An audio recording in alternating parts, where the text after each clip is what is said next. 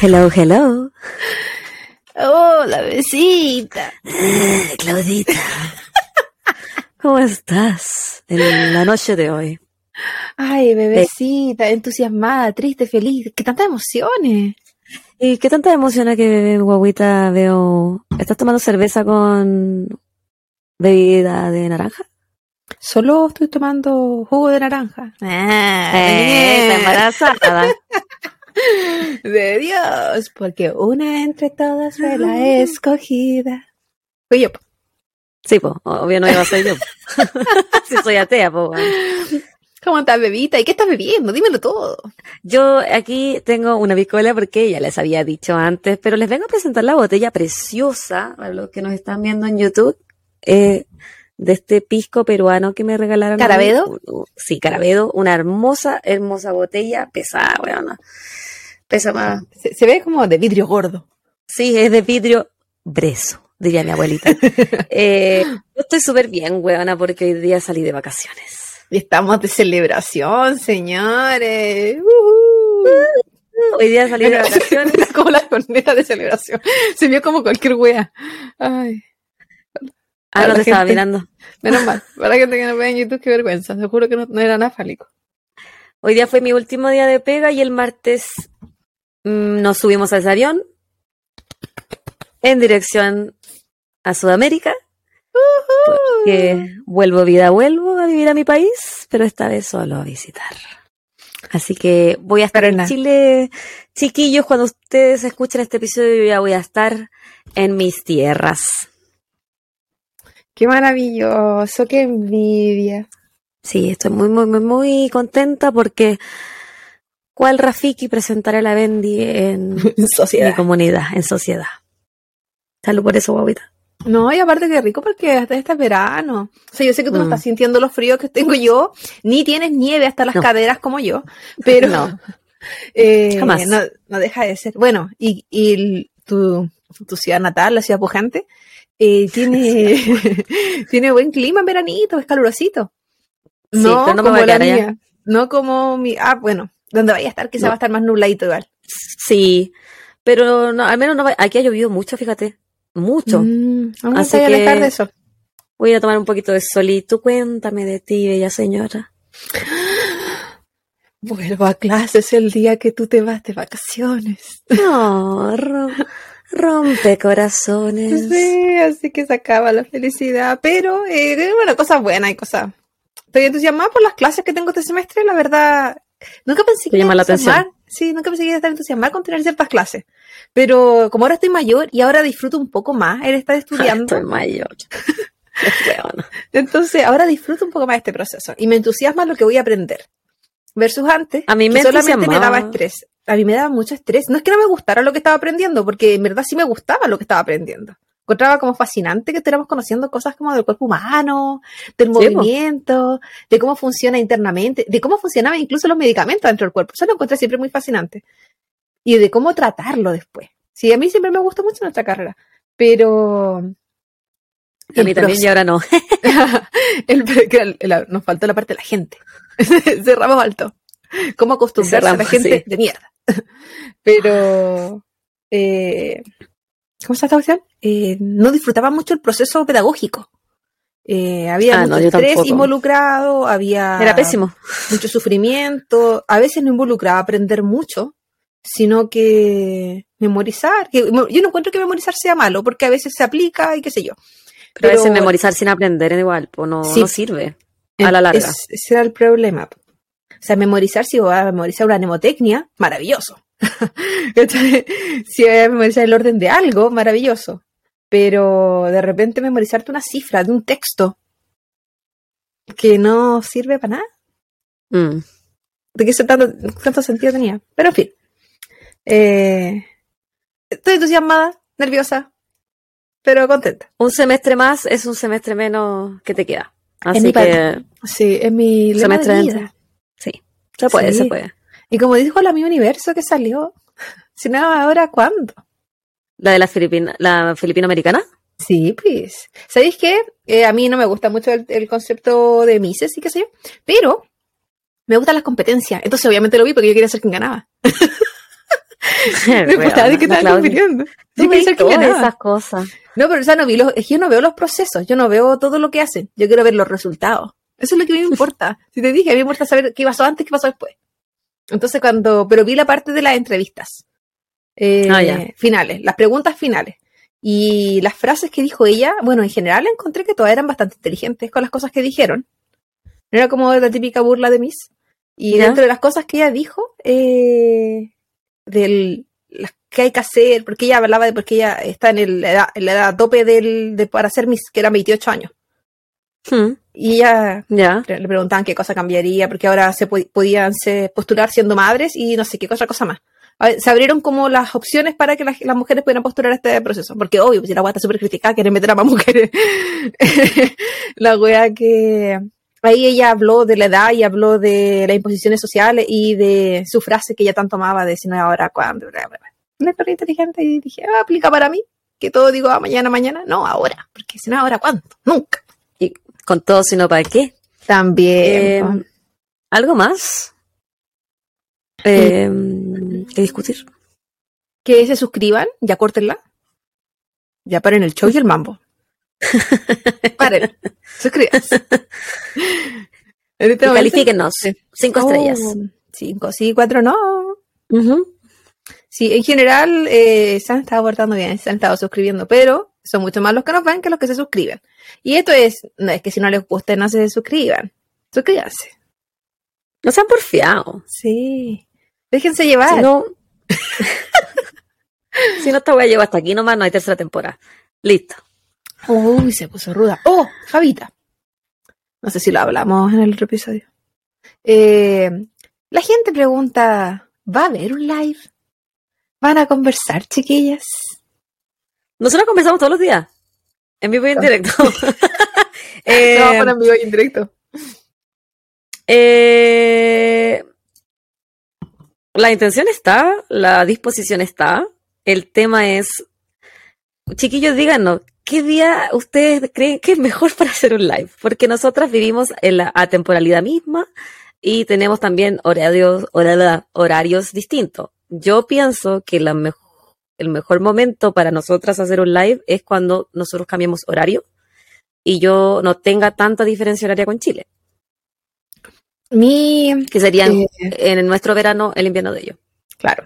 O sea, es una A menos que ustedes, a menos que ustedes, yo me acuesto temprano, por lo general. Sí. Hay gente que se acuesta muy tarde, como la Claudia. Ahora, si ustedes se acuestan tarde, no hay un problema, le ponemos nomás. Yo voy a trabajar, chiquillo, en esta, yo creo que en las siguientes dos semanas, más o menos en pillar a la Javi volando bajo en sus vacaciones y la ebria. Ese va a ser el momento. Ah, pero qué fácil. De hacer, de hacer un, un en vivo.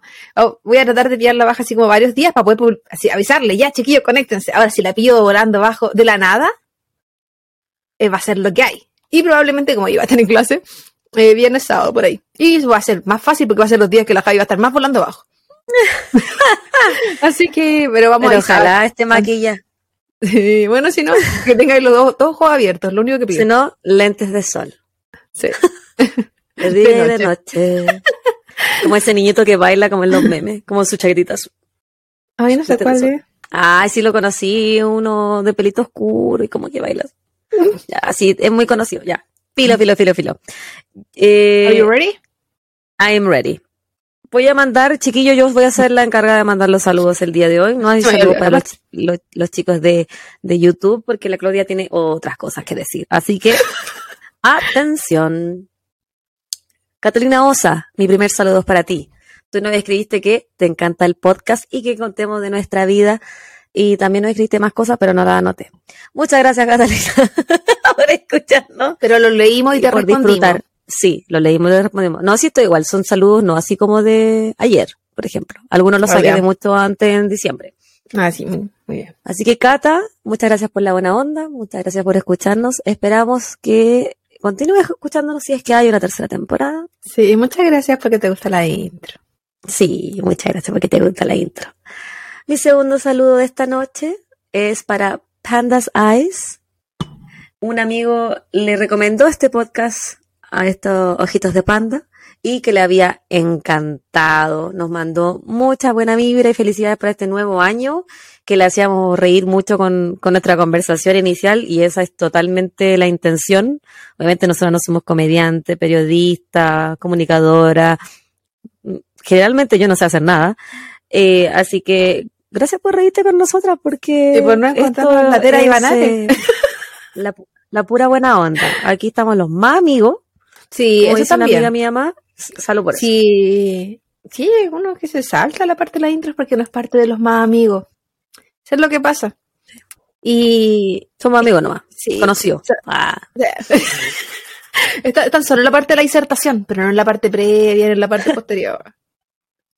Ellos no hacen la cartulina con nosotros. No, no, no, yo no conozco lo que es papelógrafo. Papelcraft. Qué retro. mi, mi tercer saludo va para España. Raimundo de Fuente Álamo, desde Murcia. Le Mm. gustan mucho nuestras voces, le gusta mucho escuchar nuestro podcast y nos escribió, nos mandó un mensajito por interno. Raimundo, muchas gracias porque te gustan estas voces. A veces un poquito hecha mierdas, a veces un poquito drogadas, a veces un poquito alcoholizadas. Muchas gracias por la buena onda, muchas gracias por escucharnos. Esta- Eh, esperamos que esté suscrito y que nos haya dado las cinco estrellas. Cinco, sí, Vamos a no. empezar a pedir eso para los saludos. Usted nos va a mandar un Eh. pantallazo que está suscrito Sí. y con su calificación, si no, no hay más saludos. Sí, vamos a hacer Van a eso. pensar que yo llegué curada a esta grabación, pero no, estoy No. demasiado contenta de que salí de Sí. vacaciones. Es verdad. Y no son las vacaciones, y el hecho. ¿Existe un, un gozo en el alma cuando uno sabe que es el último día de trabajo?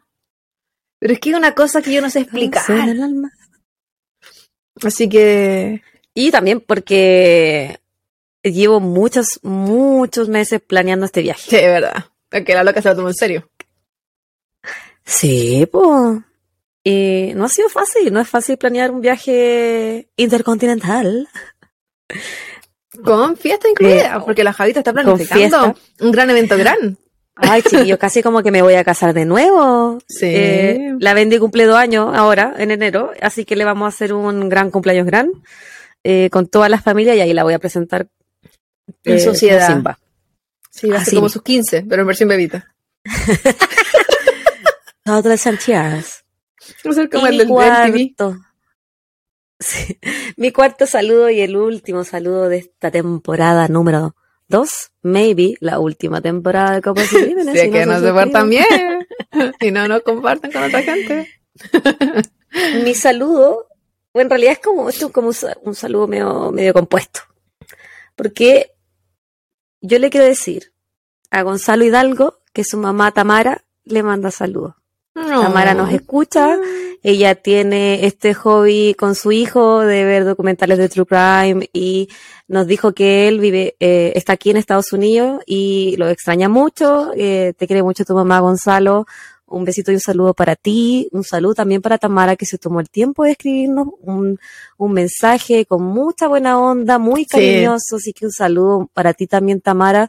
Me encanta que tengan eh, ese gusto en común porque yo cuando chica veía muchas series de detectives con mi mamá. Y es eh, una de las cosas que tenemos en, en común también con, con Lili Teen.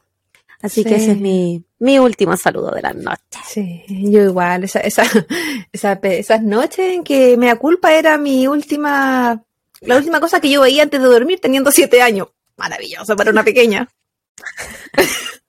no Por eso uno es como Expo, Sí, porque esperan. ¿Qué más perturbada. quieren? Sí. Y yo tengo otros tipos de saludos hoy. Porque como a final de temporada yo dije, tenemos que agradecer a todas las partes del mundo donde nos han escuchado, donde se nos han unido por uno, dos, tres, toda la temporada.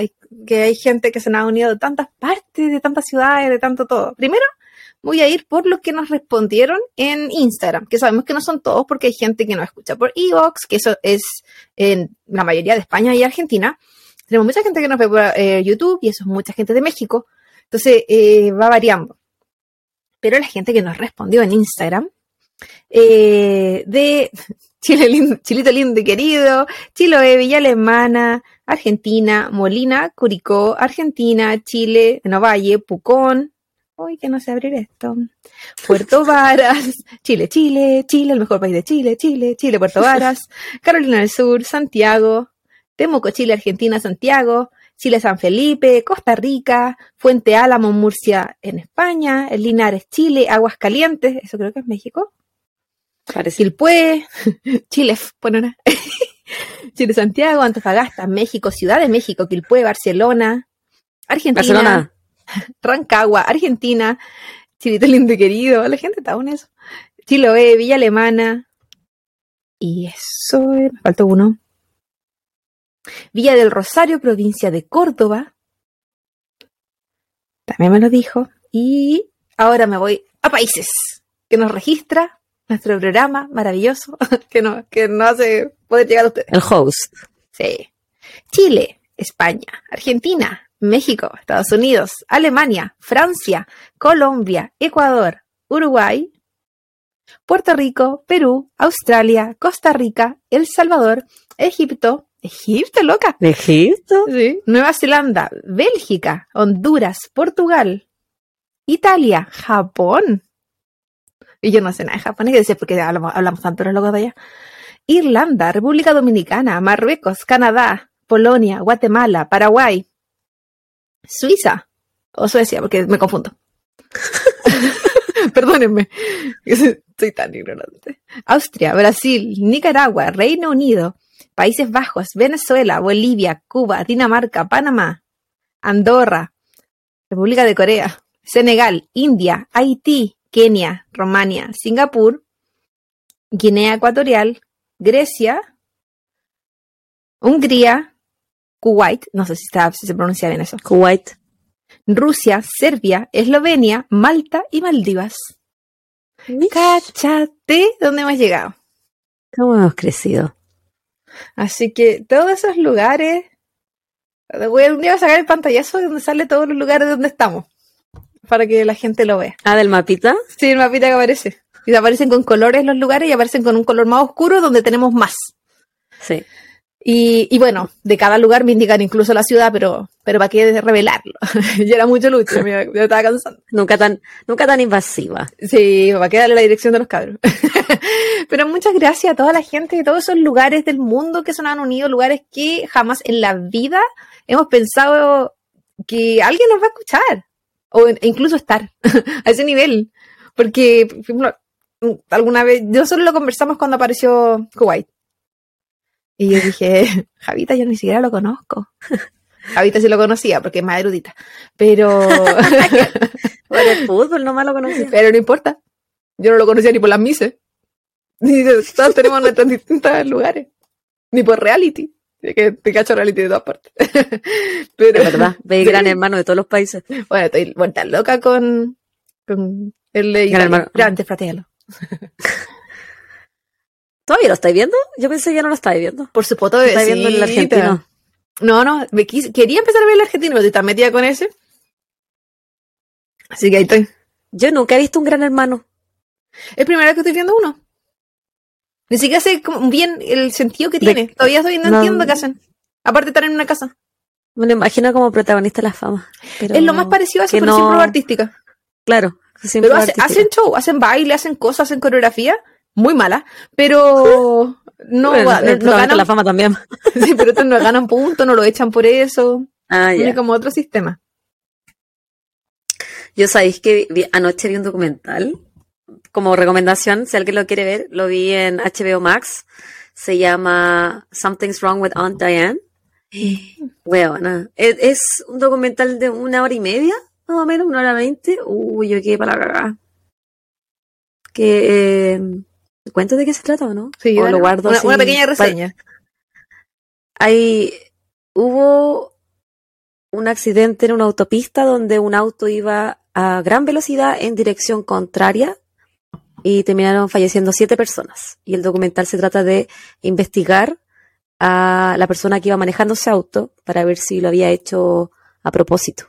Si había Mm. sido un accidente o había sido intencional. Y lamentablemente fallecieron muchos menores de edad. Oh, Así que interesante. Y interesantísimo ese documental. Creo que lo decimos en el siguiente episodio porque sí, grabamos todo de manera diferente esta vez. Así que estoy confundida que dije que no dije o que se dijo en off, porque así soy. Y, y vamos a empezar a hacer, o planeamos, si es que hay una tercera temporada y se portan bien. Ah, sí, lo dijiste Eh, en, el, en el episodio ¿en el que, que viene, sigue? sí. Que Lo de las stories. Sí, Javita va a empezar a tener su highlight, donde va a hacer sus recomendaciones especiales. Recommendation of the week. Porque la loca, la loca sabe. La loca, Ojalá con- se nos la loca consume. sí. Consumo de todo lo que me pidan, yo Sí, consumo. y eso quizás va a ser lo que intercambiamos en vez de las trivias, porque no nos han dado ni cuenta, pero llevamos como cuatro semanas sin hacer trivia y nadie preguntó, así que si bien mucha gente participaba, la gente no preguntó más por las trivias. Sí. O sea, hagamos cuando tengamos algún premio, y eso va a ser en la temporada 5. Si es que hay, es que hay, No sabemos si hay tres, pero en la 5. no sabemos nada. No sabemos qué nos depara el futuro, pero lo que sí nos depara en este episodio doble, este episodio de final de temporada, son dos casos interesantísimos.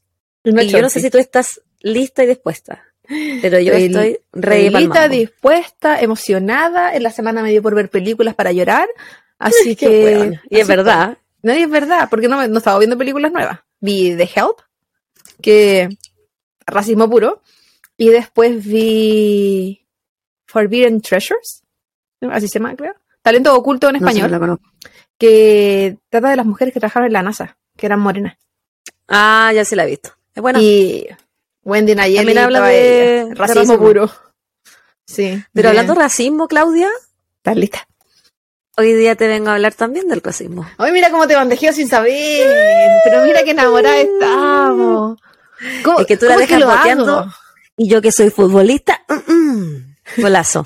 Bueno, va a querer hombre. en vez de- Upsi. También te la puedo meter si querés. Ya. Eh, antes de ir de lleno hacia mi tema, quiero discutir dos cosas contigo. La primera es la pena de muerte. Mm. Y la segunda son las leyes Jim Crow. ¿Ok? La pena de, te- de muerte es un tema complejo y bastante polémico. Controversial. Se- según encuestas del año 2021, 6 de cada 10 adultos en Estados Unidos están a favor de la pena de muerte.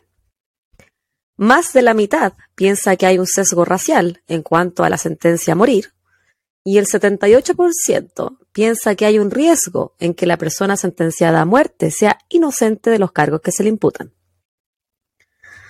Hasta el año 2021 existen 27 estados en los cuales el castigo capital se puede impartir como condena, entre ellos Nevada, donde vivo yo, y Ohio, donde vive la Claudia. Qué más republicano que Ohio. Ahora, ¿qué es Jim Crow? ¿Te suena? No, Las leyes. Jim Crow. no, no, no. Estaba esperando que me lo contaras.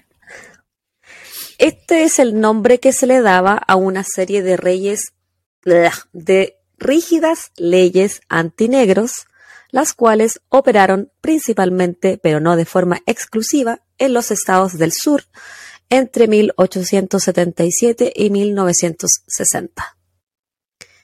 Estas relegaban a las personas afroamericanas como ciudadanos de segunda clase, legalizaban el racismo, comillas, antinegro, y las leyes Jim Crow incluían, pero no se limitaban a lo siguiente.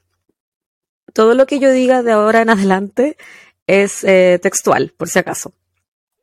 No lo estoy diciendo yo, no es mi, mane- no es mi pensar. Mm, vamos a creerle. Los, los blancos son superiores a los negros en todas sus formas importantes, incluyendo inteligencia, moralidad y comportamiento civilizado. Las relaciones sexuales entre blancos y negros producirán una raza mestiza, la cual destruirá América. Tratar a los negros como iguales a los blancos incentivará relaciones sexuales interraciales. Si es necesario, la violencia puede ser utilizada para mantener a las personas negras al fondo de la jerarquía racial. Cierro comillas. Esas son entre ellas leyes Jim Crow.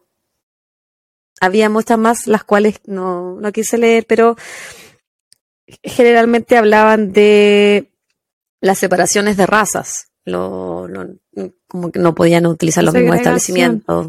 Sí. Todo lo que pura. se daba acá Y justificar en, en legalmente la violencia contra las personas afroamericanas. Y la falta de derechos que ellos tenían. ¿Esas leyes estaban en todos Estados Unidos? En los estados del sur, pero no exclusivamente ahí, también había otros estados que las incluían. Sí, que el sur era. Y, bueno, es aún mal, racistamente. ¿De qué, qué, qué? Pero en esa época. Entonces, bajo esta introducción, hoy día vamos a hablar de un tema que Cristian Zambra nos, nos solicitó y te voy a contar de la persona más joven en ser condenada a muerte en Estados Unidos, George Steeny Jr. No, este caso. Lo siento para todos los que no quieren escuchar casos con menores de edad, pero este es bastante terrible, bastante cruel.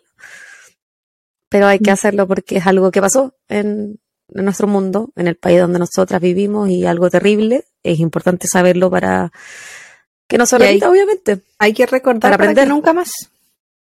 Sí, porque un país sin memoria es un país sin justicia. No sé cuál es la que siga, pero lo que imagino. Ya. George Stinney Jr. nació el 21 de octubre de 1929. Vivía en la ciudad de Alcalou junto a sus padres, George y Amy, y sus cinco hermanos.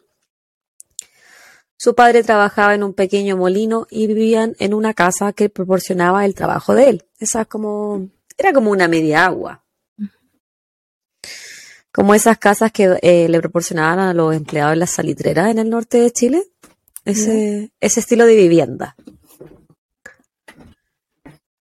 El 22 de marzo de 1944 era una mañana de martes frío en Alcalú una ciudad molinera de Carolina del, de Carolina del Sur, y Betty June Binnicker, de 11 años, y Mary Emma Thumbs, de 7 años, andaban paseando en bicicleta, buscando una flor llamada Maypops, también conocida en español como pasifloras. En su camino, cruzan por un terreno que correspondía a los Stinney, y ahí se encuentran con George Stinney Jr., de 14 años, y su hermana Amy. Y le preguntan si han visto esa flor, a lo que George responde que no. Entonces las niñas dicen que van a ir cerca de la línea del tren porque ahí siempre salían flores salvajes. Cabe destacar que en esta época ya no existía la esclavitud en Estados Unidos, pero la segregación en el sur del país seguía vigente. Alcalú, por ejemplo, era una ciudad segregada la línea del tren separaba a la población blanca de la negra, los afroamericanos no podían votar y tampoco las razas se mezclaban en la sociedad. Betty June y Mary Emma eran de raza blanca, mientras que George y su hermana Amy venían de una familia afroamericana. Horas más tarde de ese mismo día, en la casa de los Stinney, le informan a George Sr. que hay dos niñas que están perdidas, que no llegaron a su casa por lo que él se une a una gran búsqueda que ha formado la comunidad. Antes de él irse de su casa, su hijo, George Jr., le dice que él vio a unas niñas en bicicleta que andaban buscando flores y le indica a su padre el lugar al cual se supone ellas se dirigirían. Cientos de voluntarios se volcaron a la búsqueda de ambas niñas. Y al día siguiente, sus cuerpos fueron encontrados en una zanja sin vida. Cuando sus cuerpos fueron examinados durante la autopsia, el doctor Asbury Cecil Bossard determinó que ambas habían muerto por varios golpes en la cabeza. Aquí voy a ser un poquito gráfica. Mary Emma tenía un agujero desde su frente hacia su cráneo y un corte de 6 centímetros sobre su ojo derecho. Por su parte, Perry June había recibido al menos siete golpes con un objeto romo. La parte de su cráneo estaba completamente fracturada y había sido abusada sexualmente. El 24 de marzo, la policía, al enterarse que George había tenido contacto con las niñas, se dirigen hasta su casa. y lo arrestan a él junto con su hermano mayor John, bajo la sospecha de haber cometido este horrendo crimen. El policía que los arrestó se llamaba H. S. Newman.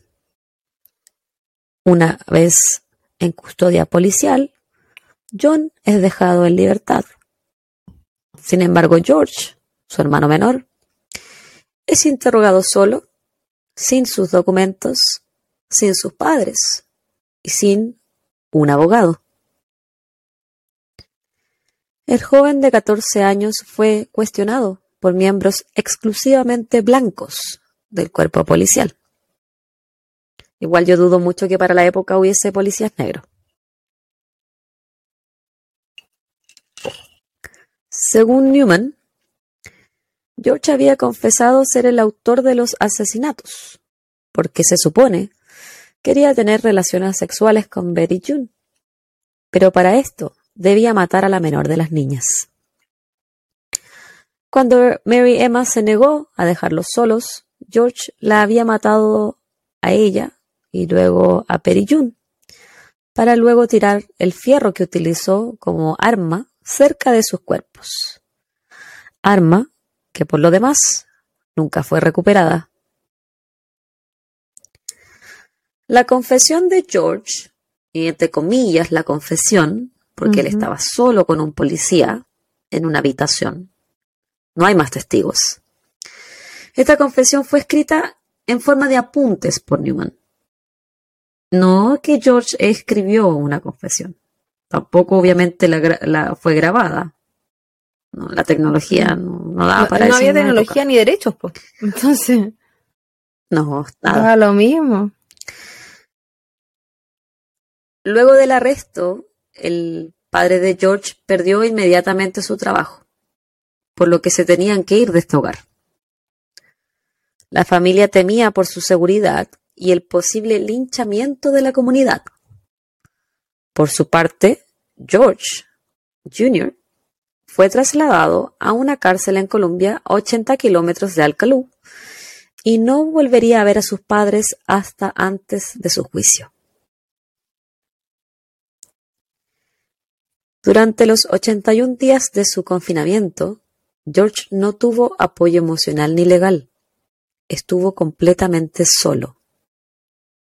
A pesar de que esto es una violación a sus derechos constitucionales garantizados por la sexta enmienda. Pero es que esta, ciudadano de segunda clase. Y esta enmienda no era aplicada en todos los casos, no era garantizada en todos los casos hasta en el año 1963. Y aquí estamos en el 44. Imagínate, pasaron casi 20 años para que fuera garantizada para todos. Y todo por tu color de piel. Sí. Piensa que cosas tan básicas como eh, el baño no se podía compartir porque eh, ellos tenían enfermedades, según la gente blanca de este país. Entonces no podían usar el mismo baño, no podían usar las mismas cosas, pero sí podían cocinarte, ¿eh? sí podían hacerte todo en tu casa. Sí. Sí te podían bañar. Sí. Sí podían criar a tus hijos. Pero cuando tus hijos se convertían en tus patrones, te repudiaban y te trataban como la mierda.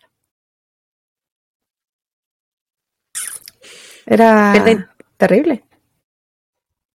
Terrible. El 24 de abril de 1944 se realiza todo el juicio. Todo el juicio. Se realizó el mismo día. Esto incluía la selección del jurado, el cual fue compuesto por 12 jurados blancos. Tampoco se dejó entrar a personas afroamericanas al recinto, pero sí había 100 espectadores blancos. El abogado de George era una persona sin experiencia en casos criminales. Es más, él se dedicaba al área de los impuestos. La defensa, o falta de ella, mejor dicho, no llamó ningún testigo que corroboraba la coartada de George, como por ejemplo su hermana Amy, que estuvo con él cuando habló con las víctimas. Tampoco cuestionó las condiciones de su interrogación, o el testimonio de Newman, el supuesto único testigo de la confesión de George, de la cual no hay registros. Tampoco hay evidencia que confirme la presencia de George en el lugar de los crímenes. No tenían nada. Lo único que tenían era que él las había visto antes. Cabe destacar que además de ser un jurado completamente blanco, es un jurado de hombres blancos, porque estamos hablando de una época racista Ah, y sí, machista. Que si había mujeres eran en el público nomás aplaudiendo lo que los hombres dijeran. Qué terrible haber nacido en esa época. ¿eh? Qué terrible haber sido negro en esa época, en este país. Mm. O en cualquier país, porque siento que era terrible. Incluso en, el- en los de ellos. Que ter- bueno, hasta el día de hoy lo que hace el racismo es terrible por un color distinto de piel, que la gente se cree superior, no tengo idea por qué mierda, si todos huelen igual. El mismo olor a me carga, me carga. Todo tan pasado a poto, dijo una, una chica que nos comentó la otra vez, ¿te acordás? Que Sí. en Europa estaban todos pasados a poto.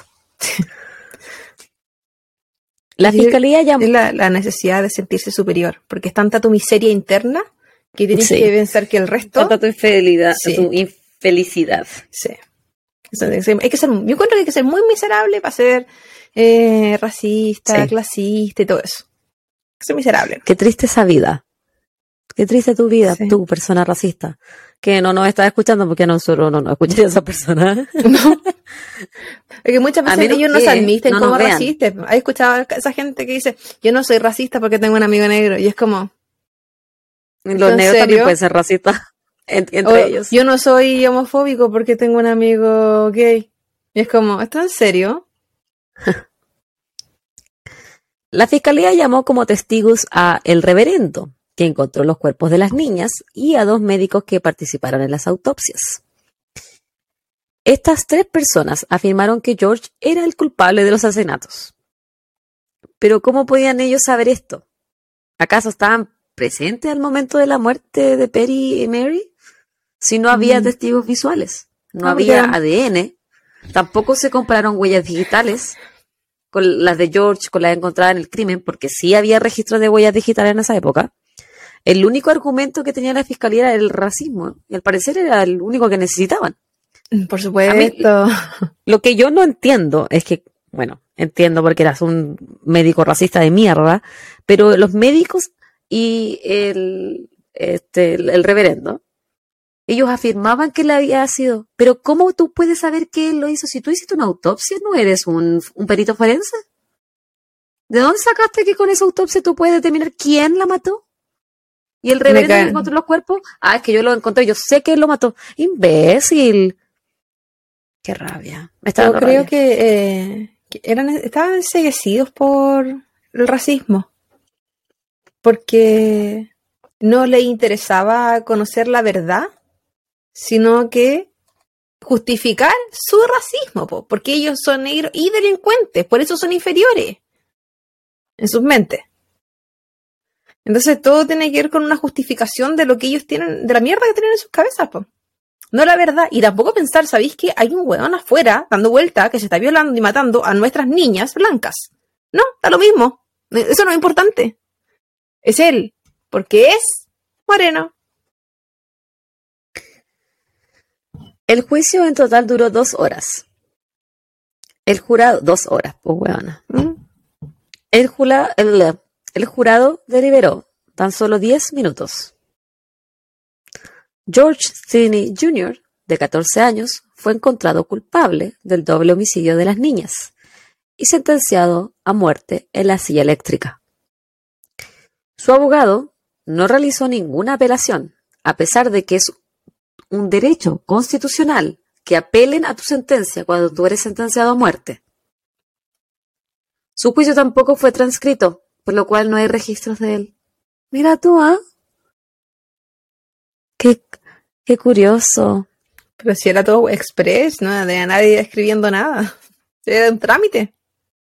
¿Y qué tanto tenían que escribir si la weá duró dos horas? Fueron dos palabras. Él fue ya, chao. Una Mm. página. Luego del juicio, cientos de cartas pidiendo clemencia llegaron a la oficina del gobernador Olin D. Johnston. Este se reunió el día 14 de junio con George. Y luego de esta reunión el gobernador escribió una carta en respuesta a los que pedían clemencia. Voy a leer un extracto de esta carta. He hablado con el oficial que realizó el arresto en este caso. Sería interesante para ustedes saber que Steny mató a la más pequeña de las niñas para violar a la más grande. Luego mató a la más grande y violó su cuerpo muerto. Veinte minutos más tarde volvió y trató de violarla nuevamente, pero su cuerpo ya estaba frío y todo esto lo admitió él mismo. Esto era contradictorio con lo que se había encontrado en la autopsia. Betty June no tenía indicios de penetración, no había sido violada, pero sí había sido abusada sexualmente, porque sus genitales tenían indicios de edema y moretones en uno de los costados. Por lo cual podemos concluir que el gobernador también era un racista de mierda. ¡Sorpresa!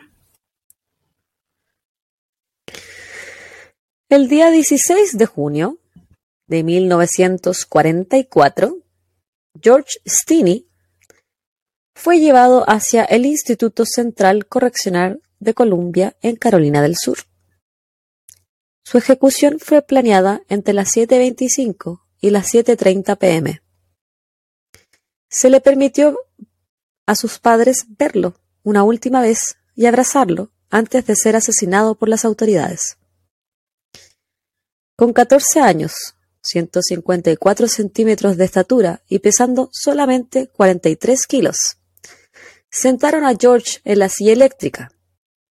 Tuvieron que poner una Biblia como elevador bajo su cuerpo, ya que él era muy pequeño y la silla no estaba diseñada para niños solo para adultos. Le pusieron una capucha para tapar su cabeza y cara, y luego le dieron un choque eléctrico de 2.400 watts. El golpe eléctrico causó que se le cayera la capucha de, encima, revelando las lágrimas que caían por su cara. Luego de un par de choques eléctricos más, y ocho minutos más tarde, George había fallecido, convirtiéndose en la persona más joven en ser ejecutada en la historia de Estados Unidos, hasta el día de hoy. Su cuerpo fue enterrado y la lápida que cubría su tumba no tenía nombre. Imagínate lo terrible que debe haber sido para esos papás. no haber podido ver a tu hijo y después que te lo maten. Mm, no, eso, y tener que irte, tener que arrancar, porque te, estaba, te iban a linchar. Porque para, las, para la comunidad, al menos la comunidad blanca, porque probablemente la comunidad morena sabía que eso era mentira, porque estaban acostumbrados a que lo acusaran de lo que fuera. Eh, ser, ser la familia del niño asesino violador, entonces era, o sea, si ya estaban mal, esto era ponerlos en una peor posición posible. Entonces es, a mi hijo lo acusan, a mi hijo lo matan, no lo puedo ver, no lo puedo defender. Me tengo que ir porque tengo otra hija que tengo que salvar. No tenían cuatro hijos más. Bueno, eso. Porque me acordaba de la que estaba con él. Sí. Oh, weón, terrible. Terrible la, la impotencia, la, la impotencia. Tenía 14 años, weón. No, y, y uno piensa 14 años se imagina a los niños de ahora. Tú dijiste menos 50, qué sé yo. Lo que en las fotos se veía como de 9 años. Porque no tuvieron mucho tiempo para hacer el juicio, pero puta que tuvieron tiempo para sacarle fotos de la silla eléctrica. Uy, les no, esas fotos no son fotos de él, son de la película. Oh. No hay fotos de él en la silla eléctrica. Pero se parece mucho el, el actor. Porque, porque sí, pues yo había visto fotos como de él y de fotos del niño y pensé que era el mismo. No, ese parece mucho, pero el que sale como llorando en la silla eléctrica es de la película. Voy a revisar el libro que tengo, porque no sé si el libro tenga el de la película, porque yo las fotos que visto son las del ah. libro nomás, pues. Puede ser, pero yo nunca he, visto fotos de él en la silla eléctrica. Las que, por ejemplo, si tú googleas, salen solamente las de la película. Ah, yo, yo, vi las del libro nomás. No lo que dame una foto después. Voy a buscarlo. Una de esas dice ahí mismo que nada que ver. Como de sí, pues. Sí, Pero se parece, sí, sí o sí, se parece mucho el actor. Bueno, En el año 2004, un historiador llamado George Frierson, quien era nativo de Alcalú, comenzó a realizar investigaciones y publicar artículos del caso de George Stinney Jr. Y es así como dos abogados se comienzan a interesar en este caso.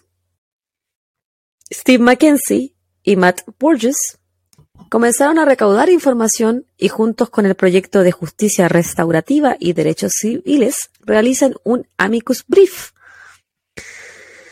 Que me perdonen los expertos en leyes que nos están escuchando, pero el amicus brief es cuando un amigo de la corte, una persona ajena a los inculpados, pide analizar el caso bajo la premisa de que hay información que no se tomó en cuenta antes.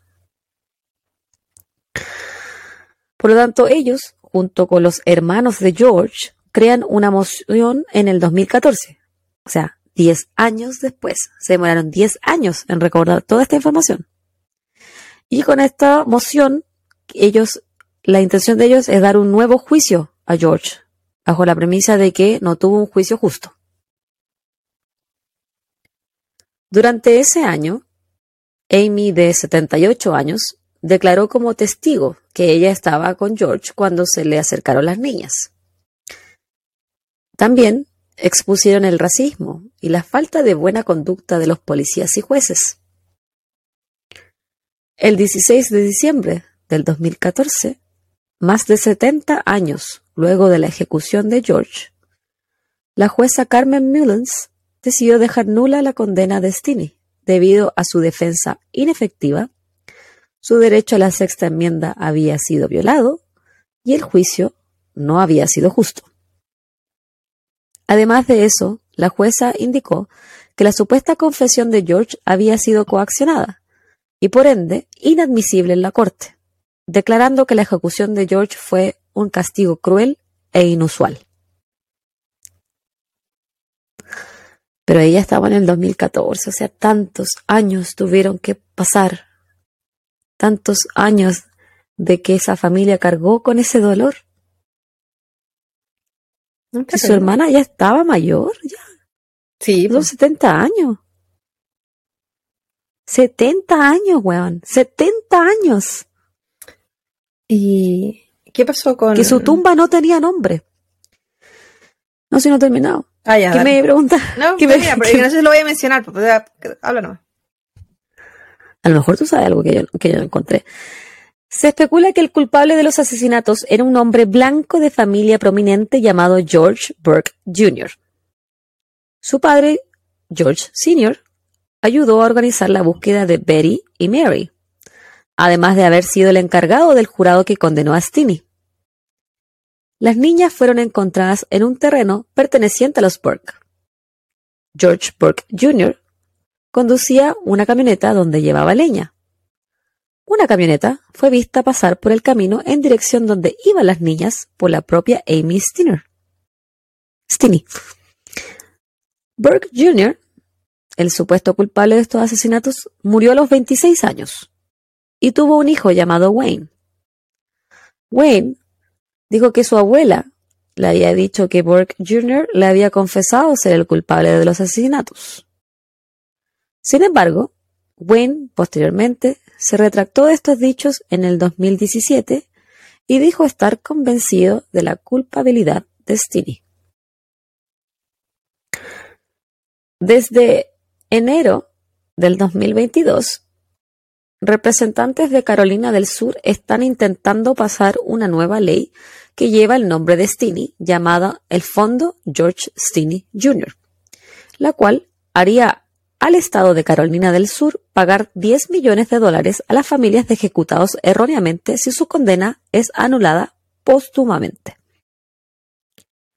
Desde que George Stinney Jr. fue exonerado, su ataúd fue trasladado a otro cementerio. Hoy, bajo su nombre, su lápida dice lo siguiente. George Stinney Jr., condenado injustamente ilegalmente ejecutado por Carolina del Sur. Condena anulada por orden de la Corte el 16 de diciembre del 2014. Y ese es el caso, el terrible caso, de la injusta ejecución de la persona más joven en este país George Stinney Jr. Qué triste. Eh, lo, lo, que te iba a preguntar era. Porque yo no, por si lo había leído así como rumor. Era de que. Pero lo aclaraste. Era de que se supone que el responsable había confesado cuando estaba, si estaba muriendo. Y que había coincidido como con la fecha. Pero no, pues él se había muerto joven el responsable, se supone. Se supone que él le confesó a su mamá, que no, eh, después la mamá de él le contó a su nieto que el nieto lo dijo y él se después se retractó. Y yo traté de buscar información, la verdad, si es que han reabierto este caso, eh, pero no encontré nada. La, ¿Es que sí está muerto? Bueno, lo más probable es que esté muerto. La familia de las niñas, de las víctimas, también. No, no me, no me dijiste que ella, muerto 26. no, no, sí. Él está muerto, pero por ejemplo, si él no era el verdadero culpable, ah, claro, si había hubo otro, de seguro está muerto. La familia de la, de la Betty June y de la Mary Emma, ellos estaban convencidos de que George Stinney Jr. era el culpable. De hecho, fueron como a la audiencia y estuvieron totalmente en contra de, de lo que al final dijo la, la jueza. Porque según ellos, él es el culpable y no hay nadie más. A pesar de que, weón, no tienen pruebas, no tienen nada. También es, es mantener, porque están cargando con la muerte de un niño. Lo mataron por cosas que tú estabas diciendo, cosas que tú afirmabas. Entonces, gente que muere la de ellos nomás, po. Mis referencias. La película The Current está en YouTube por si alguien la quiere ver. Está basada en este caso. Así que hay obviamente imprecisiones. El podcast eh, 1000 True Crimes, deathpenaltyinfo.org, pewsearch.org, Wikipedia, el Amicus Curiae Brief de Carolina del Sur versus George Stinney Jr., historyofyesterday.com, un artículo de Andrei Tapalaga en septiembre del 2022, peoplepill.com, washingtonpost.com, un artículo de Lindsay Bieber del diciembre del 2014, newsone.com, un artículo de Terrell Star de junio del 2022, es hivit.stanford.edu allthat'sinteresting.com, un artículo de agosto del 2021. Eso es todo lo que quería compartir con ustedes, chiquillos. Yo te traigo la novedad. Al último momento. Yo sé que yo dije que no iba a ser de niño, pero chiquillo. Quería terminar la temporada con un bang. este caso terrible. Hay que, hay que comentarlo. Sí, siento Hay que hablar de, Este caso es terrible. Uno de los casos más injustos que yo he conocido. Sí. Todo lo. Bueno, es que. Todo lo que pasaba en esa época. Y a veces y me sorprendo. desde el momento de, del que lo llevan preso hasta que lo matan pasaron 80 días. Son menos de tres meses, chiquillo. Ni 90 Day Fiance dura tan poquito. No, pues más de tres meses. ¿O no? ¿Tres, seis? Ah, no, pues menos. Son todo en 90 días. No, pues estaba pensando. estaba pensando que 80 días era menos de tres. No sé sumar, perdónenme. Ay, la Claudita. Pero no, yo a veces me sorprendo por el nivel de racismo de este país que en verdad hayan progresado, que de verdad eso haya cambiado. Y a mí me sorprende. Como, uy, está mejor. Sí, porque es que era demasiado, era demasiado duro el racismo y tenían todo el poder, entonces no tenían por qué cambiarlo. No sé qué presiones habrán recibido, no sé qué habrá pasado, no sé si porque esa gente se habrá enamorado, gente de poder se habrá enamorado de otras personas, gente de poder habrá sentido... Eh, ¿Cómo no sabes lo que pasó? Legalmente sí, pero los, pero para, para empezar a darle de a poco, porque todo es progresivo, para empezar a darle de a poco poder a la gente mm. de Morena. Empezando ya, que cuando empezaron a compartir el baño, bueno, no sé, cosas más pequeñas. Todo eso. Al fin de la segregación. Sí, todos esos mini. Eh, como Mini cambios. Sí, que le empezaron Ya. a dar, que empezaron a Las aceptar. mini, mini igualdades. Claro, que es como, como nos agradecen que tienen esto. ¿Cachai? No se conforman con nada. Sí, sí ¿Y vale. ahora qué quieren? Ser Vale. vicepresidente. Kamala Harris. Entonces, igual me sorprende, me sorprende que hayan eh, cedido en algún punto y que eso haya llevado a lo que a lo que hay hoy en día. Pero es Es cuático terrible. que uno podía decir, no, yo no fui, él fue porque es negro. Yo no las maté, él las mató porque es negro. Y ahí quedaba la hueá, pues. Listo, él las mató. Es que ese Te podrían palabra- haber pillado a ti con la pala en la, en la mano. con los pantalones Y abajo. decir, no, yo no fui. Estoy, eh, yo la encontré esta pala en el suelo, pero él las mató. Es que cuando es la palabra tuya contra la mía y yo tengo más poder que tú, Sí, po. Que yo soy más creíble solo porque tengo cierto color de piel. Qué terrible, ¿eh? Solo por la melatonina. Sí. Melanina.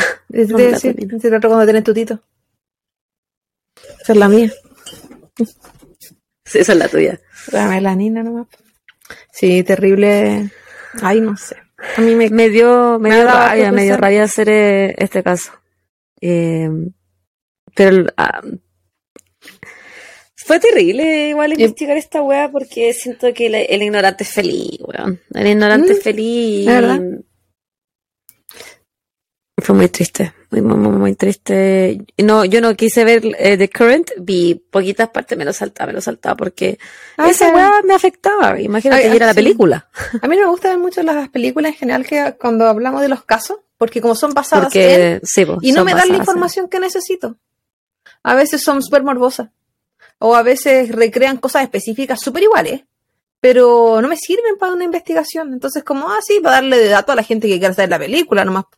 Pero y últimamente ni siquiera hago mucho eso. De hecho, el episodio pasado, mío, olvidé dar todas las referencias. Y tenía como 20, bueno. Porque así soy. Olvido todo. Olvidona. Hola, olvidó. Pero terrible, bebecita. Yo, como vivimos en un, en un mundo cíclico, a veces pienso que vamos a volver a eso. Probablemente yo esté muerta, porque siempre es muerta joven, pero me contáis No, después pues, allá. Claudia. No, lo que para No, qué creo que en un mundo rosita. No, no, güey, es que vamos a volver a eso. Si yo soy morena. Sí, pues.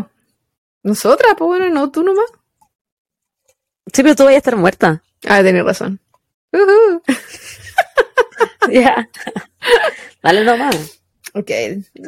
Déjame preparar esta cosa porque nomás si- que después me retan. Nunca preparada, como siempre.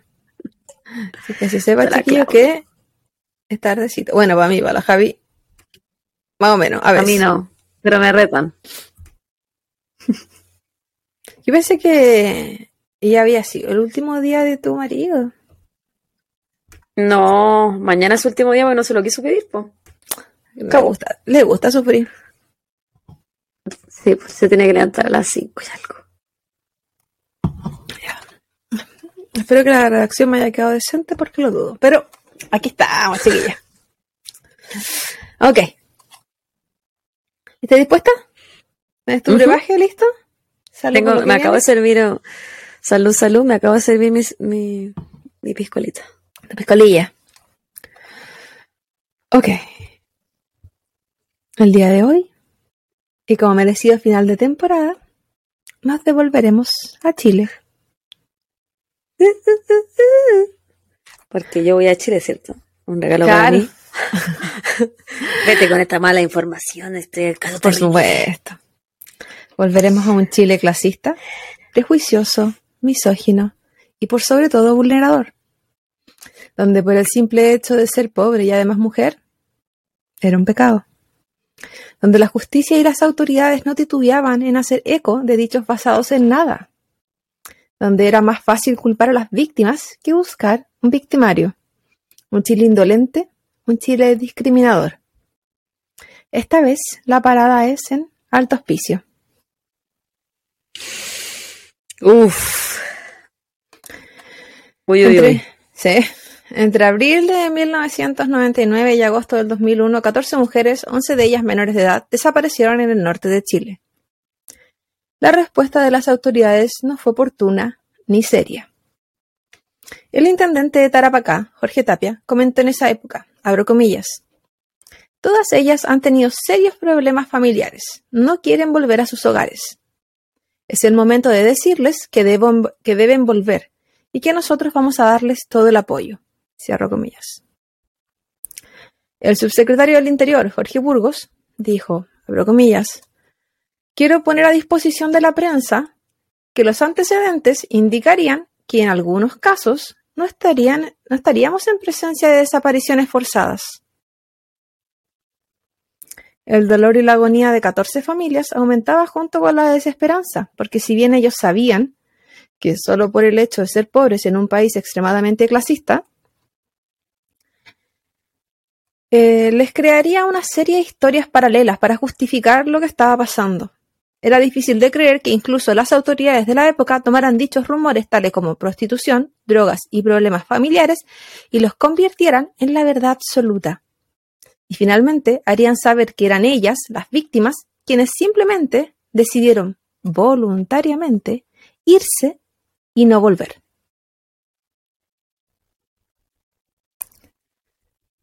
La comunidad, los mismos vecinos, comenzaron a, creer y a hacer verdad lo que las autoridades estaban confirmando.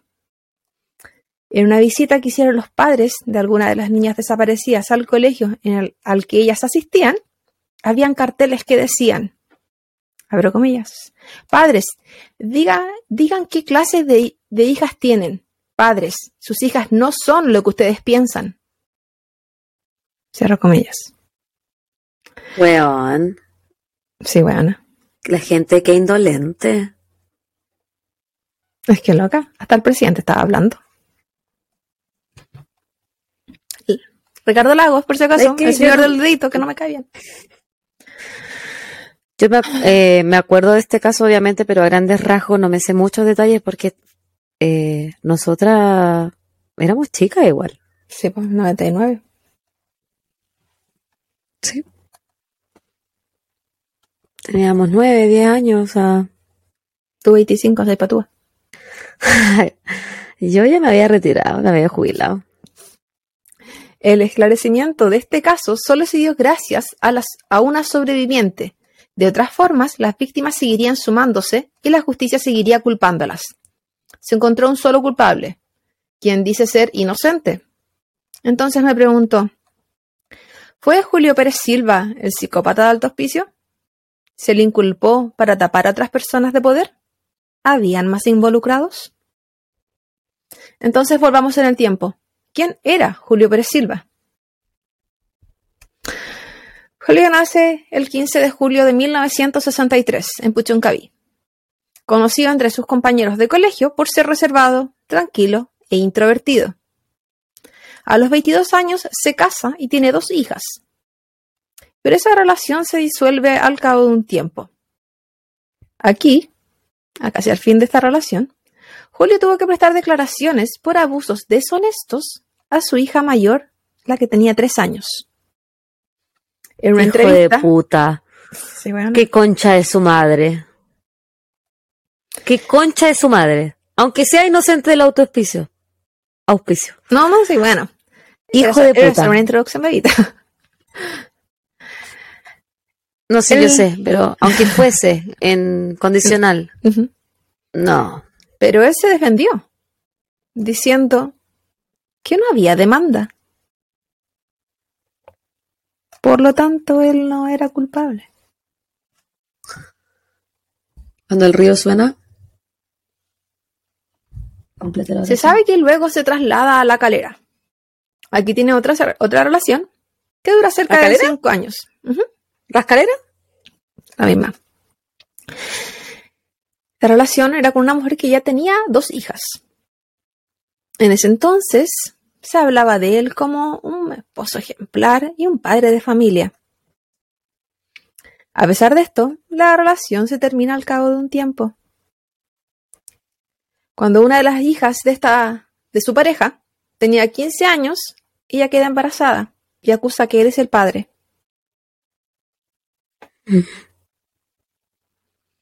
La madre de él, en su defensa, si bien dice que él no es el culpable o no es su no es el padre de este bebé, dice que a ella le parecía raro que esta niña siempre se quisiera estar sentando las faldas de él. Señora, ¿usted es hueona? Con ganas. Pero estoy hablando de la mamá de él, no la mamá de ella. No, siente, no, sí, sí se entendió, sí entendí. Luego se muda a Chuncaví. Ahí es acusado de violación por una menor de 13 años. En esta ocasión, Julio acusa a un amigo de él de que había sido el responsable de dicha violación. Y aquí fue palabra contra palabra. Y nadie pagó. Porque la justicia es como la mierda. a mediados de los 90. Me gustaría creer que es mejor ahora. A mediados de los 90 se va a vivir a Iquique en búsqueda de un mejor trabajo. O arrancando. Aquí conoce a Noelia, una mujer que era madre de seis hijos. Todo fue muy rápido entre ellos y en dos semanas comenzaron a vivir juntos. Aunque él solo decía que eran compañeros de pensión. Porque Julio Pérez Silva tenía muchas relaciones paralelas. El 26 de junio de 1996, luego de siete meses en Iquique, una joven menor de edad llamada Jimena Ainsman es encontrada muerta en la playa de Chanavallita y sus padres acusaron a Julio. A pesar de la investigación, el caso fue sobreseído. Al tiempo, Julio conoce a Noelia, una mujer 14 años mayor. En ese entonces, él estaba en sus 30. ¿Otra Noelia? Nancy, la otra Noelia. es que hay, como te dije antes, la... no es justificación de mis errores. Él tenía muchas relaciones paralelas y la, en varios lugares las mezclaban. Ah, ya. De, de hecho, podría ser esta Noelia y la otra Nancy, y yo no sé. Porque dependía el artículo. Al final. ¿Qué le veían al weón? Porque era más feo que aborto ratón. ¿Sabéis tanta relación no era tan feo en ese entonces? Si bien, quizás no para los gustos tuyos o míos, pero eh, se mantenía... A mí no ni psicópatas ni violadores. Ese es como... Yo no pido mucho. Mi marido es hermoso. Pero ni psicópata ni violador, es como mi límite. Según lo que explicaban, aparte de ser eh, muy reservado, las trataba muy bien, era muy, muy, atento con ellas, eh, era un hombre que se mantenía en forma físicamente y finalmente era bueno para escuchar más que para hablar. Y ese era su enganche. Psicópata. Era Yo me acuerdo de él eh, solamente en su entrevista con Carlos Pinto. Claro, esa es una de ellas. Eh, es que la única imagen que tengo de él, entonces lo recuerdo asqueroso. Bueno, Noelia o Nancy, el misterio de la vida, era una mujer 14 años mayor que él. Ella se encontraba en sus 50 y él tenía, estaba en sus 30. Además de eso, ella venía de dos fracasos amorosos, me encargué de decirle fracaso, pero venía de dos, de dos separaciones, de dos divorcios. Que no había divorcio en esa época, así que era como anulaciones. Y era una mujer muy fácil de manipular. ¿Ya? Ella tenía dos hijos y un pasado muy difícil. Al poco tiempo de relación, ella vende un terreno para comprarle un auto a Julio Pérez Silva. Y así él se pudiera desplazar y trabajarlo. En esta localidad, él comienza a trabajar como taxista de forma ilegal. Como taxis piratas que se le conoce en Chile. Utilizaba su auto y ofrecía a personas que iban pasando o que estaban esperando locomoción colectiva que los llevaba por una tarifa específica que él cobraba. El 16 de septiembre de 1998, Julio, quien tenía en ese entonces 35 años, cometió el que se cree su primer crimen, sin contar todos los anteriores que nombramos. Que de lo otro no se lo considera porque... Porque no, no fue condenado, no hubo demanda, no, hubo juicio, nada. Ofreciendo sus servicios como taxista, Julio toma a Graciela Sarabia de 17 años como pasajero. Minutos más tarde, el taxi toma una ruta diferente, al camino donde debían ir, llegando a la caleta Chanavallita, en Iquique. ¿Chanavallita no era donde habían encontrado a la niña muerta? ¿Hiciste match? ¿Antes? El mismo match que la policía no supo hacer. Y ahí es donde Graciela es asesinada. Hay que decir que además del asesinato de ambas, ellas sufrieron violencia sexual. Lo que Julio no sabía es que a la distancia un grupo de pescadores habían divisado que algo estaba sucediendo y habían alertado a la policía. A pesar de haber salido este caso ampliamente en la prensa al día siguiente, lo único que se obtuvo en esta super investigación fue una cadena con un símbolo del equipo de fútbol de Universidad de Chile que le había regalado su pareja, Nancy Noelia, de la que se conoció su dueño tres años más tarde. Entonces, en ese momento, el asesinato y, violación de esta mujer, que no se conectó con el primer juicio, o sea, con el primer asesinato, en el mismo lugar, solo se obtuvo esta cadena. Hasta la fecha y a pesar de todo, Julio Pérez Silva no contaba con antecedentes penales, porque nunca juicio. Al poco tiempo, Julio y su pareja decidieron mudarse a Alto Hospicio, y aquí él continuaría con su trabajo de taxista ilegal. El pirata. El 24 de noviembre de 1999, Macarena Sánchez, de 14 años, iba camino al colegio. ¿Macarena Sánchez? Sí. Mi hermana se llamaba Macarena Sánchez. Iba camino al colegio. Se dice que Julio le ofrece sus servicios de taxista y una vez en el auto, en vez de llevarla a su destino, él se desvía y la lleva al desierto amenazada con un cuchillo. En este sitio, que era un lugar absolutamente solitario, donde nadie la podía socorrer, la violenta sexualmente y la golpea. Luego la amarra sus manos y tobillos con sus propios cordones y la empuja al interior de un ex pique minero, donde cae al vacío de 220 metros. Magrena estaba viva y consciente al caer.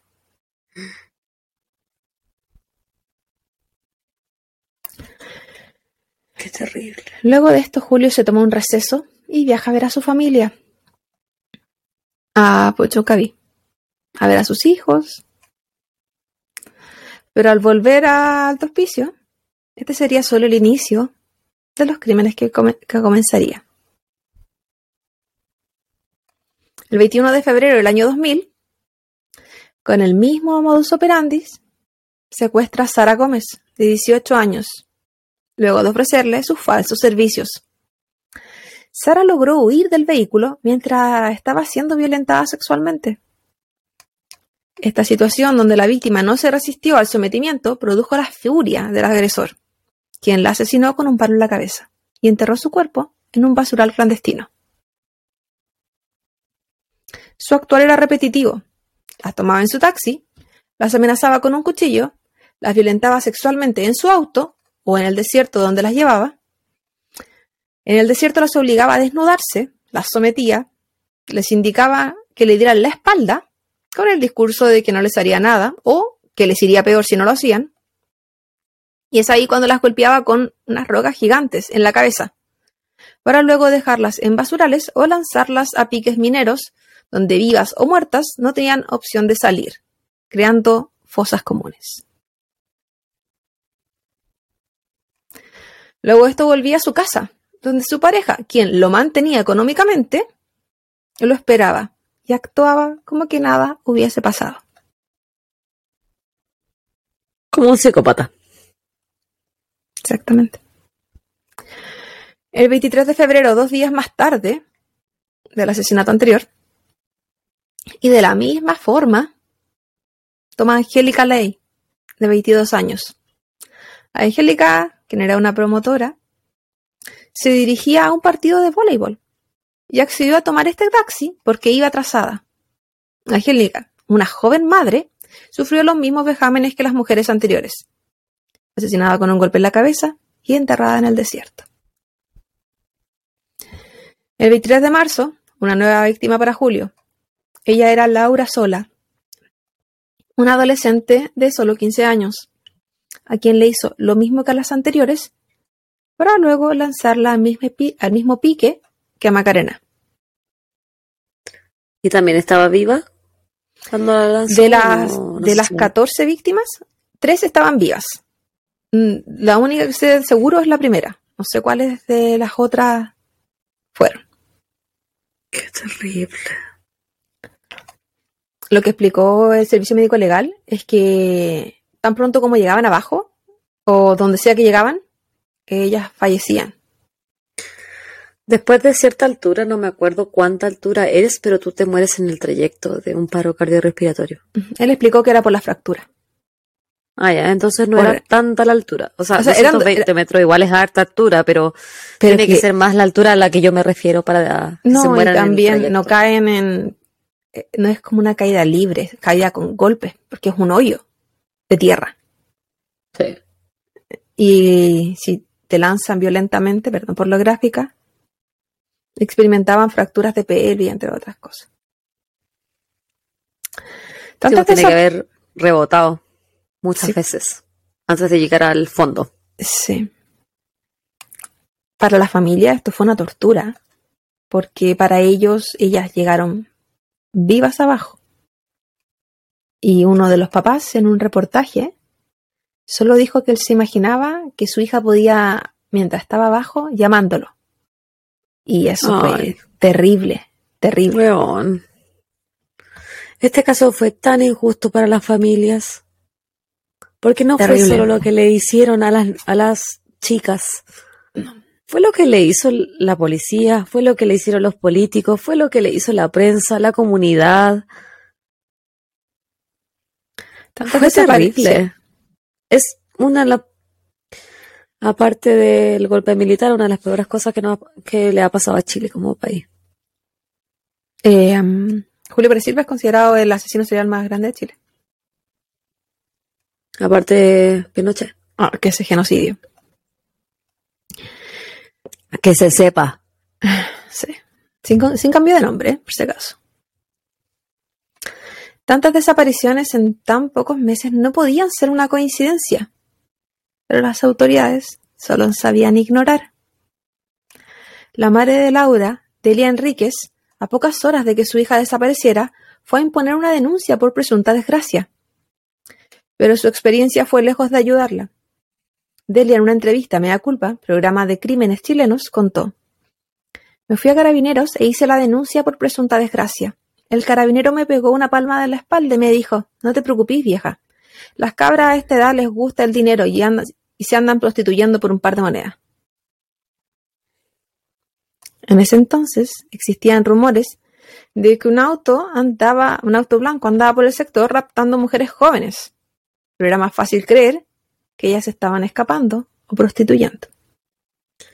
Me recuerda este al caso de John Wayne Gacy y los chicos cuando desaparecían porque como eran homosexuales algunos o eran adolescentes que tenían problemas familiares, desaparecían porque querían desaparecer o ejercían la, la prostitución porque porque querían y si eran encontrados muertos eran porque ellos elegían un estilo de vida más peligroso. Entonces siempre culpando a la víctima. Me, me recuerda mucho eso.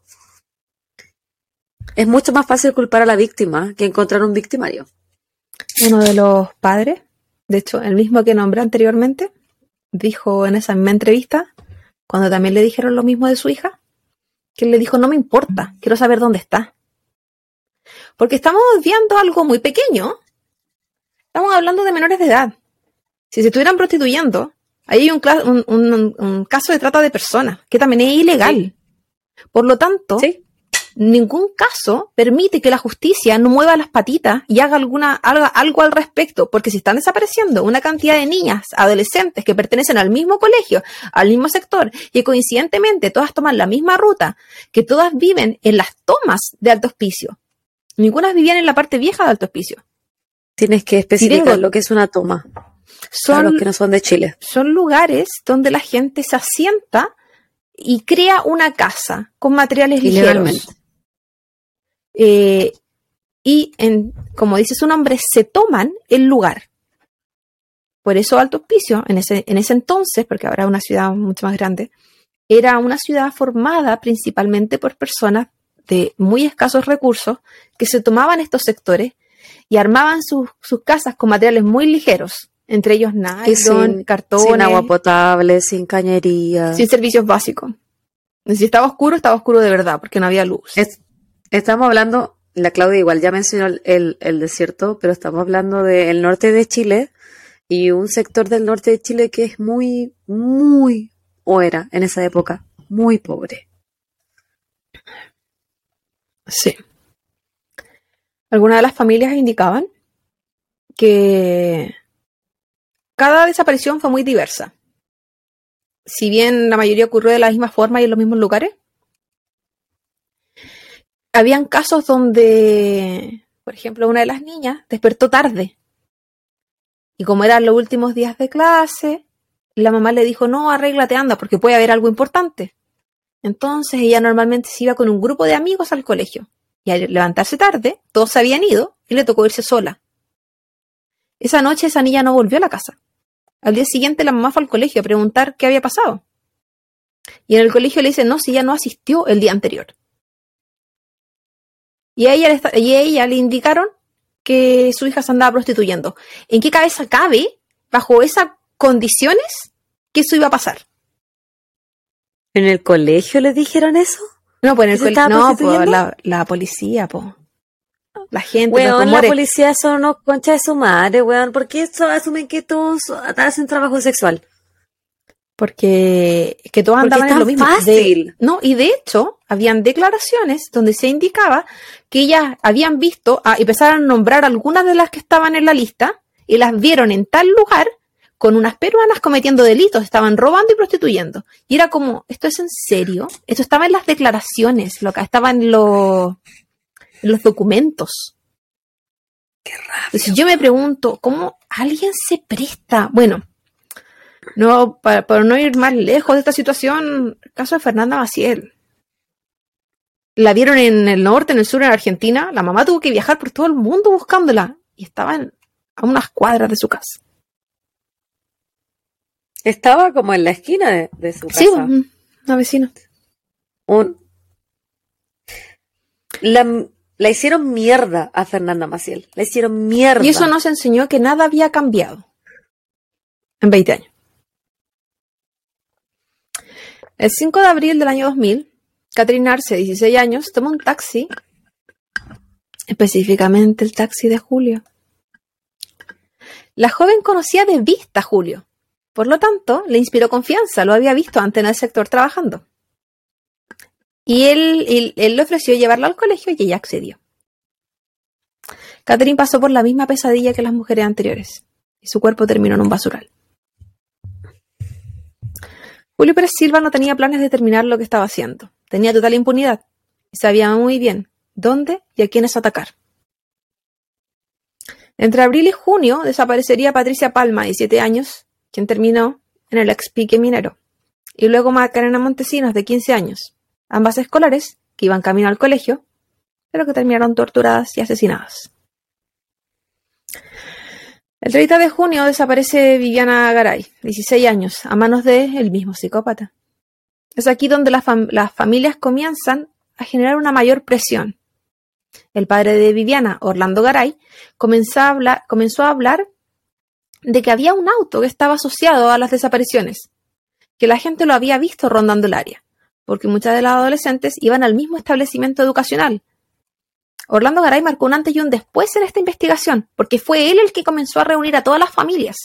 Fue él el que en estas reuniones eh, se compraron una cartulina y armaron un trazo con un mapa por de dónde estaban sus hijas la última vez que las vieron.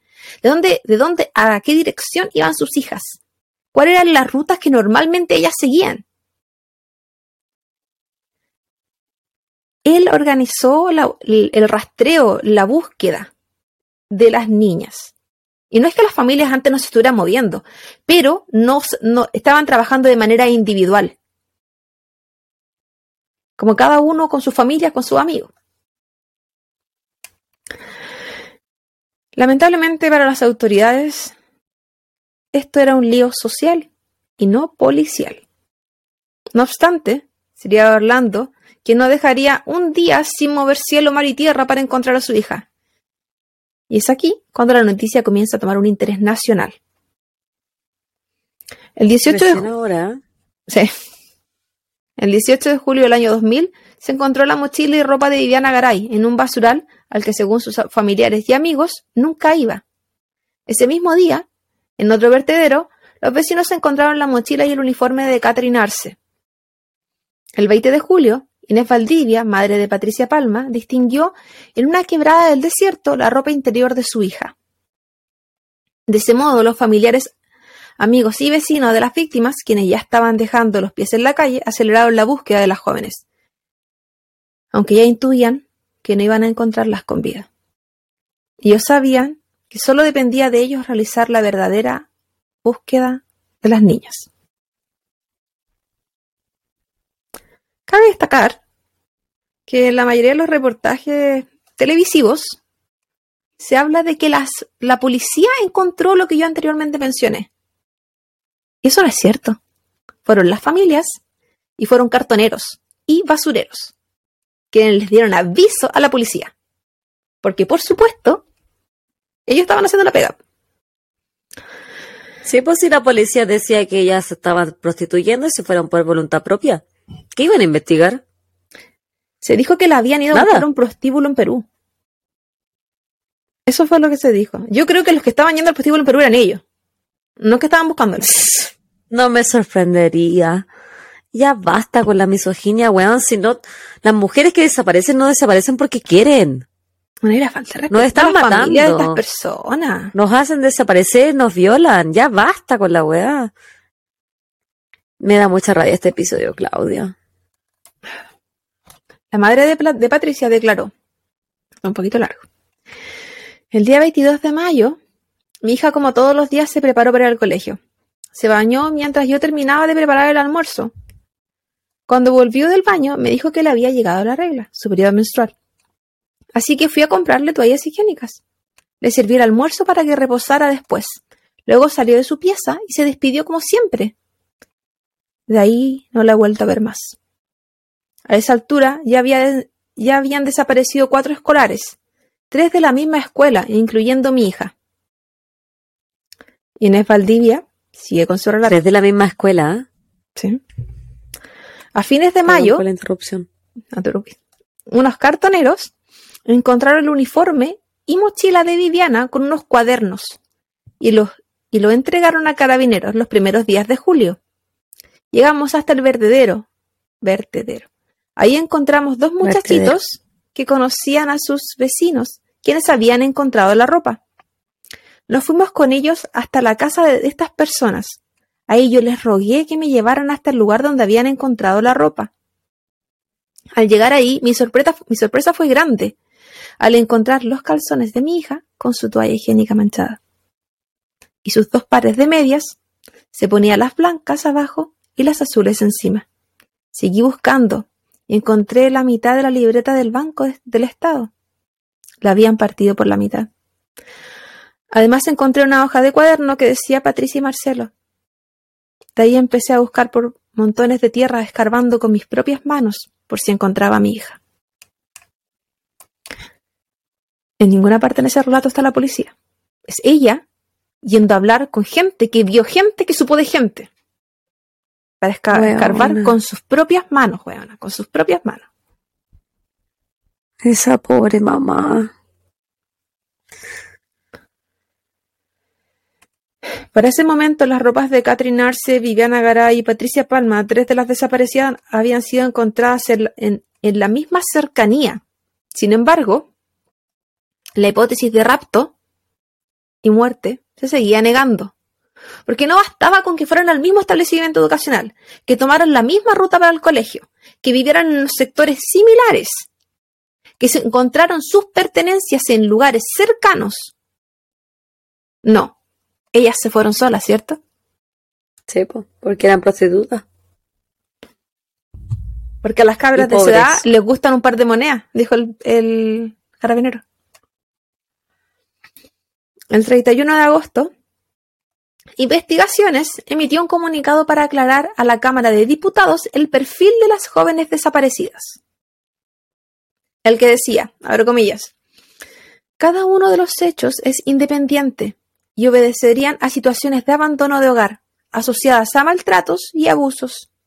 Cierro comillas. Mientras esto pasaba, ¿cómo pueden ellos pensar? Perdón, que era independiente cuando hay todas estas cosas que unen cada, cada uno de los casos. Hay tantas similitudes. En la criminología no hay, no hay coincidencias. Estas no son coincidencias. Hay un modus operandi muy claro. Es que. Pero porque son pobres. Porque si esta huevo hubiese pasado la de esa, la historia sería muy distinta. Y si es que no es que tuvieran la teoría equivocada, sino que querían tener una teoría equivocada. La más fácil también, po. La que requiere menos recursos, la que requiere menos investigación, menos personal la que puede estar tapando a los verdaderos culpables. Que pueden ser uno de, ellos mismos. Teorías conspirativas. Mientras esto pasaba, nuevas víctimas aparecían. Con exactamente los mismos modus operandi. Ivonne Carrillo, de 15 años. Ornela Linares, de 16. Gisela Melgarejo, de 36. Angélica Palapia, de 45. Y Daisy Castro, de 16, fueron las siguientes víctimas. En el 2001 comenzaron, entre comillas, los errores. Este plan perfecto que tenía Julio con la más completa impunidad. En abril, durante una noche oscura, violentó sexualmente a Maritza, 16 años, quien a diferencia de las mujeres anteriores logró huir. Corrió y gritó tanto como pudo, hasta que llegó a su casa, Ahí fueron sus padres quienes la recibieron y llevaron hasta el hospital a constatar lesiones.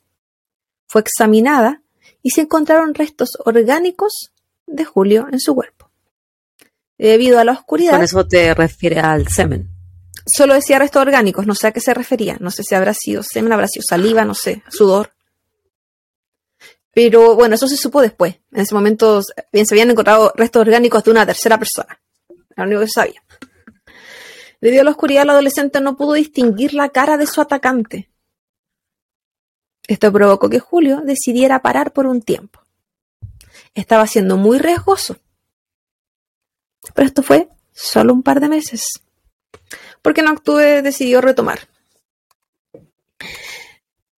Es aquí que Bárbara, de 13 años, ella fue famosa como la Barbarita en muchos periódicos en ese entonces, toma su taxi Bárbara vivió la misma pesadilla que todas las víctimas anteriores, pero sobrevivió para contarlo. Luego de llevarla al desierto, la golpeó con una piedra en la cabeza y la creyó muerta. La arrojó a un profundo foso de 17 metros. La joven cayó en una saliente de este. Qué buena saliente. Un pedacito que sale. Digamos, como un peldaño. Ah, ya. Donde no quedas como a los 17 de fondo. Ya, ya, ya. Sino que quedas como en un balcón. Te entendí.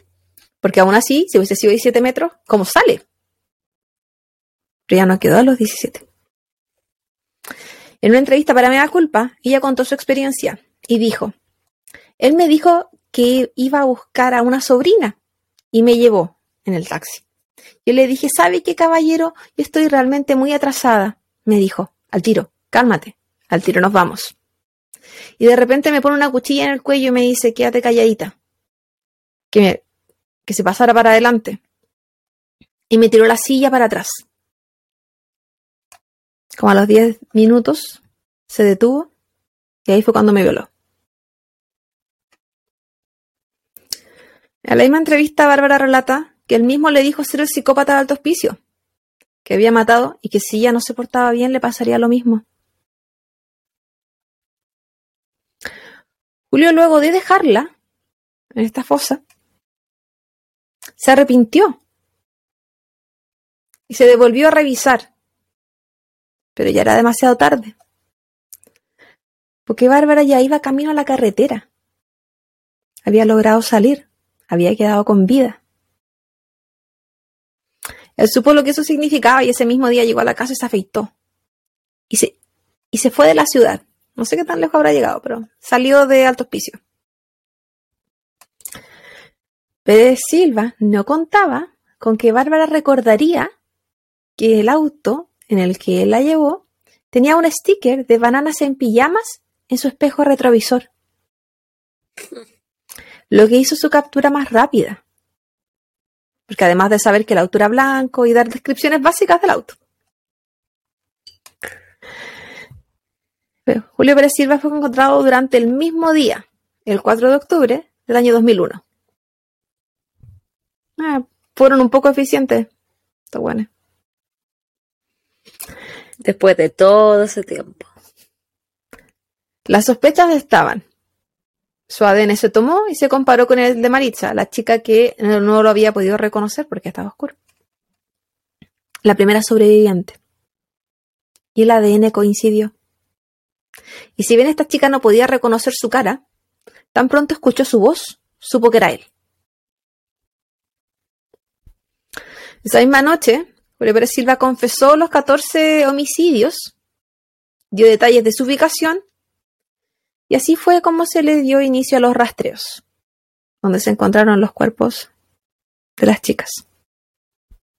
Bueno, los, los, remanentes. Cuando se le preguntó por qué había matado a las jóvenes, él solo dijo no sé. Y agregó, ya se quedaban tranquilitas, tenían susto, ni hablaban. ¿Qué esperaba el concho de su madre? Al momento de los funerales, que además de ser multitudinarios, las carrozas fúnebres pasaron por afuera de las casas de la mayoría de las niñas. Los padres tenían la intención de que ellas no olvidaran cómo volver a casa. Ay, qué triste. Bueno, El 26 de febrero del año 2004, la ministra en visita Eliana Araya condenó a 20 años de, presidio, perpetuo a Julio Pérez Silva por 14 homicidios calificados, a 20 años por eh, dos violaciones y a 10 años por homicidio frustrado. Aunque en otras partes vi otros números con las condenas, así que no te podría asegurar si eso fue. Calmado, ¿le dieron 50 años en total? Sí. En otra parte vi que eran menos, pero. Me, me quise quedar con ese número. Eh, además, debía pagar 20 millones a cada familia. Ya, caleta. Jamás, po. Seguro, seguro la gente va a hacer fila por subirse a su taxi. pero si está preso, ¿qué taxi? ¿Qué va a vender? Por eso, ¿cómo va a pagar esa weá, po? No los, no los tuvo cuando estaba afuera, si era mantenido por la pareja, y los va a tener adentro. Sí, po. Qué estupidez. Qué estupidez la condena. Julio, quien en ese entonces tenía 41 años, permanecería preso hasta mínimo los 83 años, si es que no obtiene rebaja de condena en el camino, que es lo que él espera y cree que tendrá. A pesar de esta sentencia, las familias aún buscan que el caso se reabra argumentan que hay aristas que no se investigaron y se presume que hubo participación de más personas en los crímenes.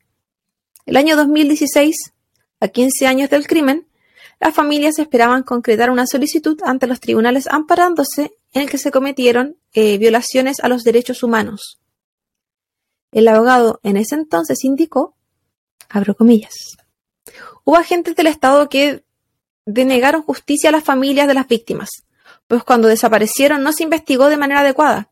Le dijeron que sus hijas estaban prostituyéndose en el extranjero, que habían abandonado las casas de manera voluntaria, debido a la condición social en que vivían. Y no se indagó la posible participación en el caso de la de policías, tal como plantearon los, padres, los padres desde un principio. ¿Qué pasó con eso? Con ese esa demanda que querían realizar, no encontré en ninguna parte. Y se asumo que si no hay ninguna noticia, quizás quedó en eso. Mm.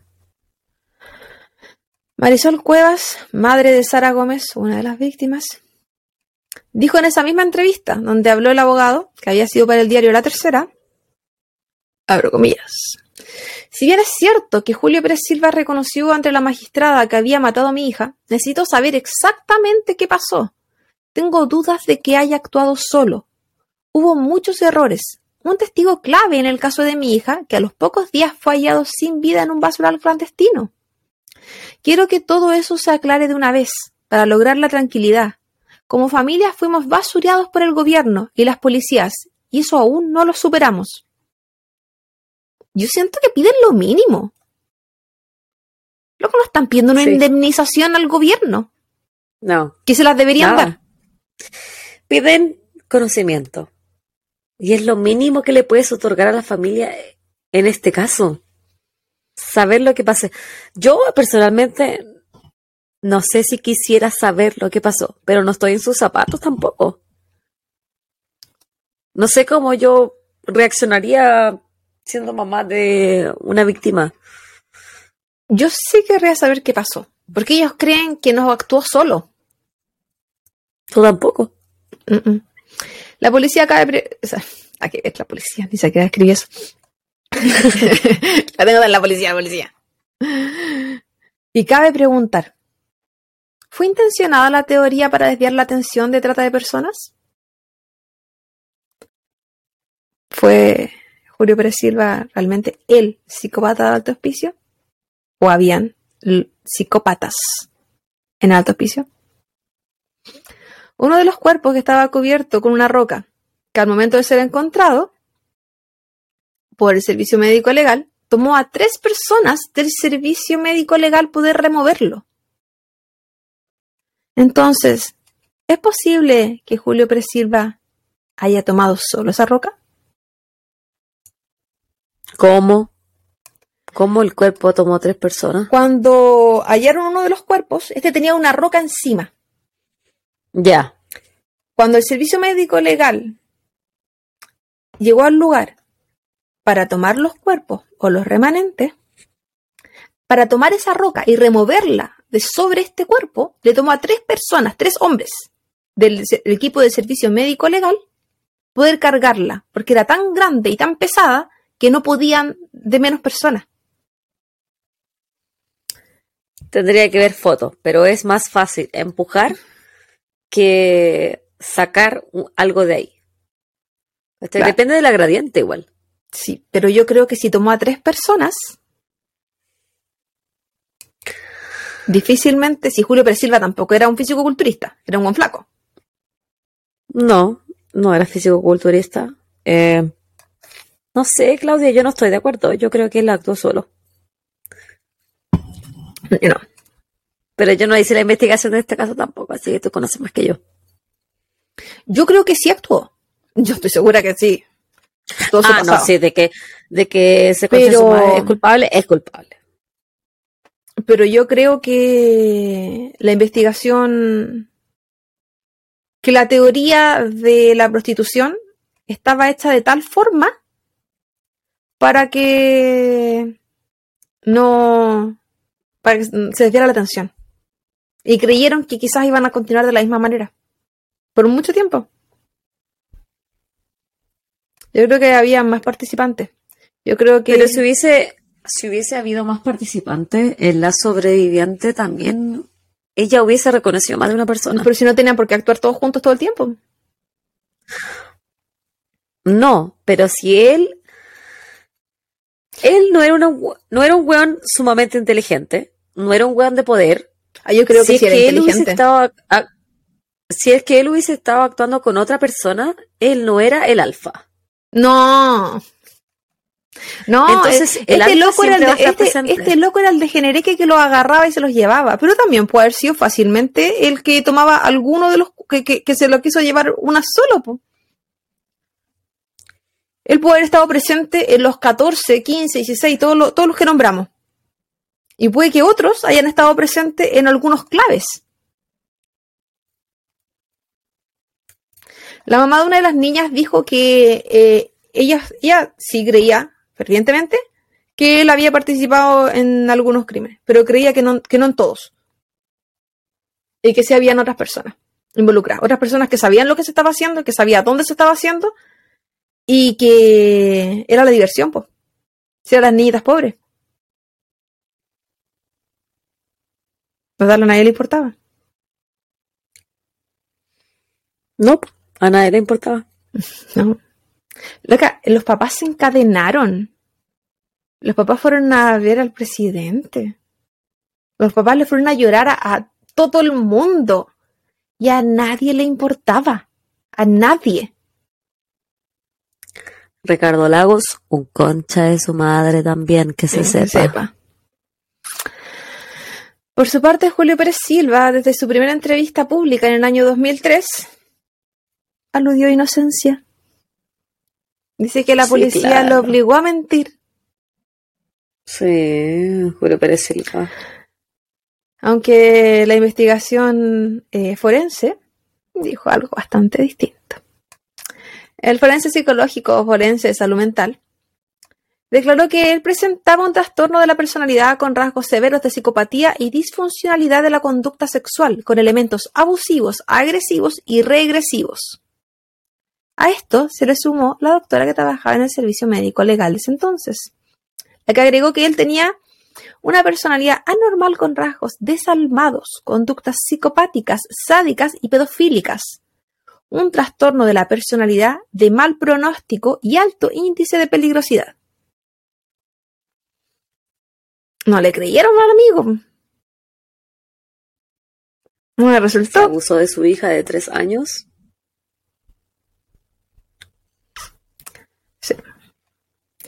Y, y todo esto de. Yo quise poner todos los antecedentes que él hizo antes de Alto Hospicio, porque en algún momento Le la da carácter ministra. a su personalidad. Además, la ministra del Interior habló de que él no tenía antecedentes penales. Y era como, ¿esto en No, serio? pues no tenía. No, pero no que, tenía antecedentes no, penales. que hay, que no hay, es- eh, mi, mi tema es, si no hay antecedentes penales, no significa que tu conducta haya sido intachable. Ah, no, po. No. Y él era el claro ejemplo de cómo alguien puede bypasearse la justicia. Porque hay que entender también que en casos de abuso es una revictimización someter a, la- a todos los sobrevivientes a, pasar de nuevo por un proceso ju- judicial, médico. Terrible. Luego de un intento de suicidio, eh, al inicio de su condena, Julio Pérez Silva quedó hospitalizado por eh, hipoxia cerebral. Y se le comenzó una terapia antisuicidio, la que consistía en que él podía ver películas en DVD, escuchar a Marco Antonio Solís, cantar karaoke, y si es que estaba de ánimo, podía jugar a la pelota con sus custodios y fabricar gendarmes de papel maché. Actualmente fabrica muchas más cosas en papel maché, porque artista. Ha pasado por tres cárceles. Actualmente cumple condena en Colina 1. Tiene pareja, Ah, Eso está en Santiago. Sí. Tiene pareja. que lo visita Tiene regularmente. pareja. 20 años lleva con ella. Desde que está preso. Oh, esa huevona, una psicópata también, una pedófila, pervertida, concha de su madre también, porque ¿cómo tú puedes ser pareja de una persona así? De una mierda, de una caca, de un asco de persona como esa. ¿Qué déficit tú tienes que tener para ser persona de, de esta escoria? Ella le dijo que, o sea, él le dijo que él no era el culpable. Ya. Y ella le creyó. Pero ella siente mucha vergüenza de salir a cara descubierta, porque lo que la gente puede pensar de ella y su familia. Si tú tienes Entonces vergüenza, sentí vergüenza es porque sabí. po. Sí, pues weón, así. Qué imbécil. Este caso va en memoria de las 14 víctimas de alto hospicio, Viviana Garay, Catherine Arce, Patricia Palma, Macarena Montesinos, Macarena Sánchez, Laura Sola, Gisela Melgarejo, Angélica Palape, Daisy Castro, Sara Gómez y Graciela Sarabia. Que donde estén. Oh, Ornella Linares, Angélica Lai e Iván Castillo. Carrillo, perdón. Que donde sea que estén, chiquillas, sea un lugar mucho más bonito que este mundo de mierda. Ojalá estén en un lugar mejor. Están, están, están en el lugar. Les pedimos disculpas. Les pedimos disculpas por lo que les hicieron y por cómo se llevaron las cosas. Porque ustedes no se lo merecían. Nadie se lo merece. Nadie. Mi Lo que les hizo la justicia chilena la asquerosa. Dale nomás. Mega noticias. En el especial caso del tospicio psicópata Julio Pérez Silva en el 2021. Lo hicieron el 20 años después. La tesis o memoria. Femicidios en la frontera chilena, el caso de Alto Hospicio, por Ainhoa Vázquez Mejías, de la Católica de Chile. La cuarta. El psicópata de Alto Hospicio. Perú 21.pe. Violó y asesinó a 14 mujeres. La terrible historia del asesino serial de Alto Hospicio. La tercera. 15 años del psicópata de Alto Hospicio. El, podcast Seriales Asesinos en Chile, la historia de Julio Pérez Silva, un proyecto de la Universidad, la UDP. Geoteca.com, los atroces crímenes de Julio Pérez Silva. La tesis Alto Hospicio, el Estado y la violencia de género en Chile, escrito por Celina Tuoso. En la revista Clonfluencia en Medos de Mendoza, Argentina. Murderpedia. Julio Pérez Silva. ¿Sale en Murderpedia? Sí. El libro Psicópatas Seriales, un recorrido por su oscura e inquietante naturaleza, por Rodrigo Dresderner Sid. Wikipedia. Julio Pérez Silva. Y el reportaje Caso de Alto Hospicio, el país las olvida, el desierto las devuelve, Requiem Chile, pues de TVN el 2018. Ese reportaje, yo lloré. Ya lo había visto antes, pero eh, lo tuve que ver de nuevo para sacar eh, cosas específicas. Porque, por ejemplo, ahí sale uh -huh. la entrevista del Servicio Médico Legal hablando de la roca hablando de los cuerpos o hablando de lo que encontraron y de por qué ellos saben que las familias uh -huh. dudan que haya sido una persona. Pero es el único reportaje donde yo vi más información, por ejemplo, pero no hablan del peso de la roca porque obviamente nadie estaba con nada para tomar la roca y sacarle el peso, el diámetro. No, la sacaron porque le importaba sacar el cuerpo. Solo están las declaraciones de quienes hablaban de eso. Tampoco, tampoco indicaron si la roca, cuando la, por ejemplo, había sido en un basural o había sido en una de las fosas. Porque es completamente diferente meterte para arrastrar eh, una roca, como mencionabas tú, que va a caer sí o sí al hoyo en la fosa, o eh, en, la, en el basural, donde debían tomarla para pegarle, porque eso es lo que hacía él. Él atacaba con rocas en las cabezas. Uh -huh. Y se supone. Está en el desierto también. Hay sí. muchas rocas. Se supone que eran estas rocas las que él tomaba y con el golpe en la cabeza que les daba por la espalda cuando él les pedía que estuvieran de espalda, es que ellas caían hacia adelante y ahí quedaban. Y eran estas rocas que él debía tomar y no arrastrar, las que no se podían tomar por más de, o sea, por una persona o dos personas. Uh -huh. Y que de hecho, rocas que con el tiempo se deberían haber erosionado aunque sea un poco. Pero que no pasó. Estamos hablando de daños también, pero no tanto. No como que se sacan en arena. Pero. Y ahí el servicio médico legal explicaba eso. Y ahí es donde yo dije, jajaja. Pero también el hecho de que la familia hiciera todo, lo que así, que la familia hizo todo. Si, la, de hecho, si no aparece Bárbara y lo reconoce, ¿cuántas más? Imposible de determinar. Porque si si ya no aparece, weón, quién sabe si la policía no estaba haciendo nada, po. Orlando Garay este papá que te dije que había hecho el antes y el después, en una entrevista él dijo que él le daba mucha pena lo que pasó, lo que tuvo que pasar Bárbara. La barbaridad, le decían ellos. Pero que para, ellos, como familias, ella era, ella era el ángel que llegó a descubrir lo que pasó. Y yo no sé cómo se sentirá ella en la actualidad, ella un poco mayor que nosotras en la actualidad, pero a veces e, ese, el trauma y mi sufrimiento liberaron tantos, lograron liberar a tantas y lograron detener tanto. No, ojalá ella haya tenido terapia. No sé. Ojalá. Porque está el síndrome del sobreviviente también. Sí, pero las familias no, ninguna. familia hasta ahora.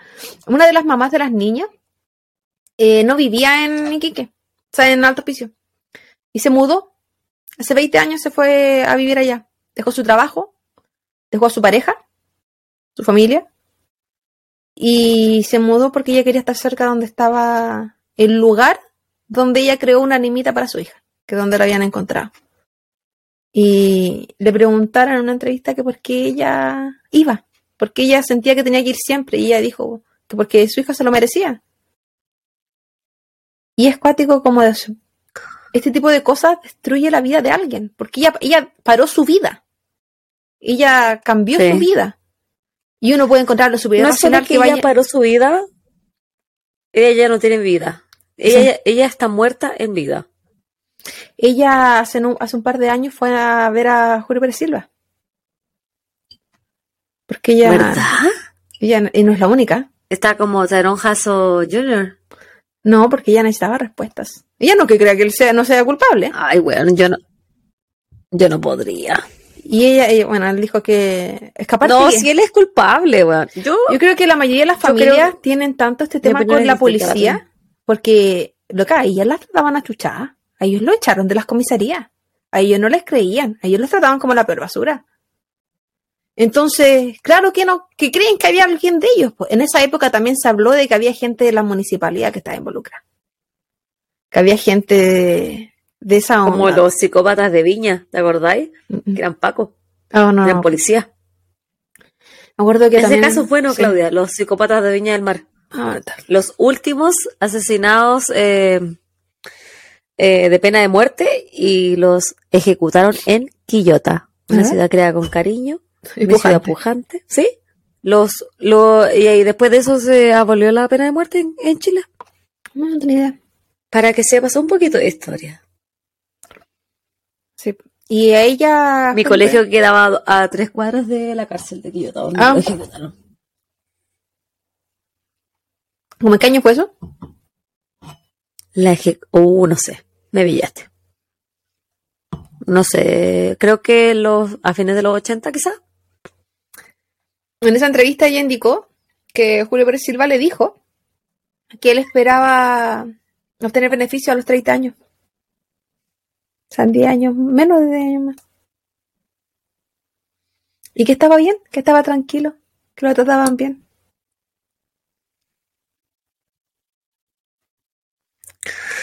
Un cocha de su madre. Yo siento que él debería salir a los 99 años sí que quiere salir. Cosa que se arrastre y no existe posibilidad que, termine de gastar oxígeno afuera, pero... Y él está, él está en un sector exclusivo de la cárcel, ¿tú cachai? Así como para que no, no lo violen, no lo, no lo intenten de asesinar. Sé que en la, celda se veía solo. Generalmente se veía, como, se veía como alta seguridad al punto para que él juegue a la pelota con sus custodios y no con sus compañeros, porque él debe estar restringido. Mm. Sí. Dedicado al arte del papel maché, que su pareja tiene en su casa como altar. Otra huevona psicópata también. Ella fue su pareja. Hay que estar bien cagado de la cabeza. Contemos el Kawin. Este es el de los pechos, ¿no? No. No, eso. No, no es el mismo. no. no, este loco no salió hablando nada de eso. Asco ese weón, weona. Ese es el de Placilla. Es de Placilla. Si no me equivoco. eh, ella fue su pareja cuando él vivía en Puchuncaví. Después se fue al Ah, norte. ya. Pero ella omite completamente el hecho de que él tenía parejas múltiples cuando estaba con ella, cuando estuvo en Iquique, cuando estuvo en Alto Hospicio, porque nunca le fue fiel a ninguna. De hecho, no, no, sabe, no sé si es ella, pero en algún momento cuando él estaba en Iquique y tenía dos parejas, que era la Nancy y la Noelia, él recibió de visita a una ex de Puchuncaví. Y en mi cabeza es, ¿será la misma? Que llegó hasta allá para verlo. Y ella dijo que cuando ella supo que todo esto pasó, ella quería comunicarse con él, pero se le complicó un poco la situación.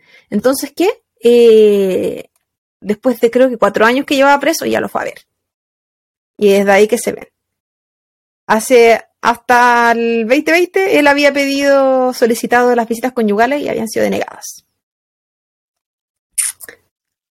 Que le niegan todo a esa concha de su madre. Es que ese- mi weá es.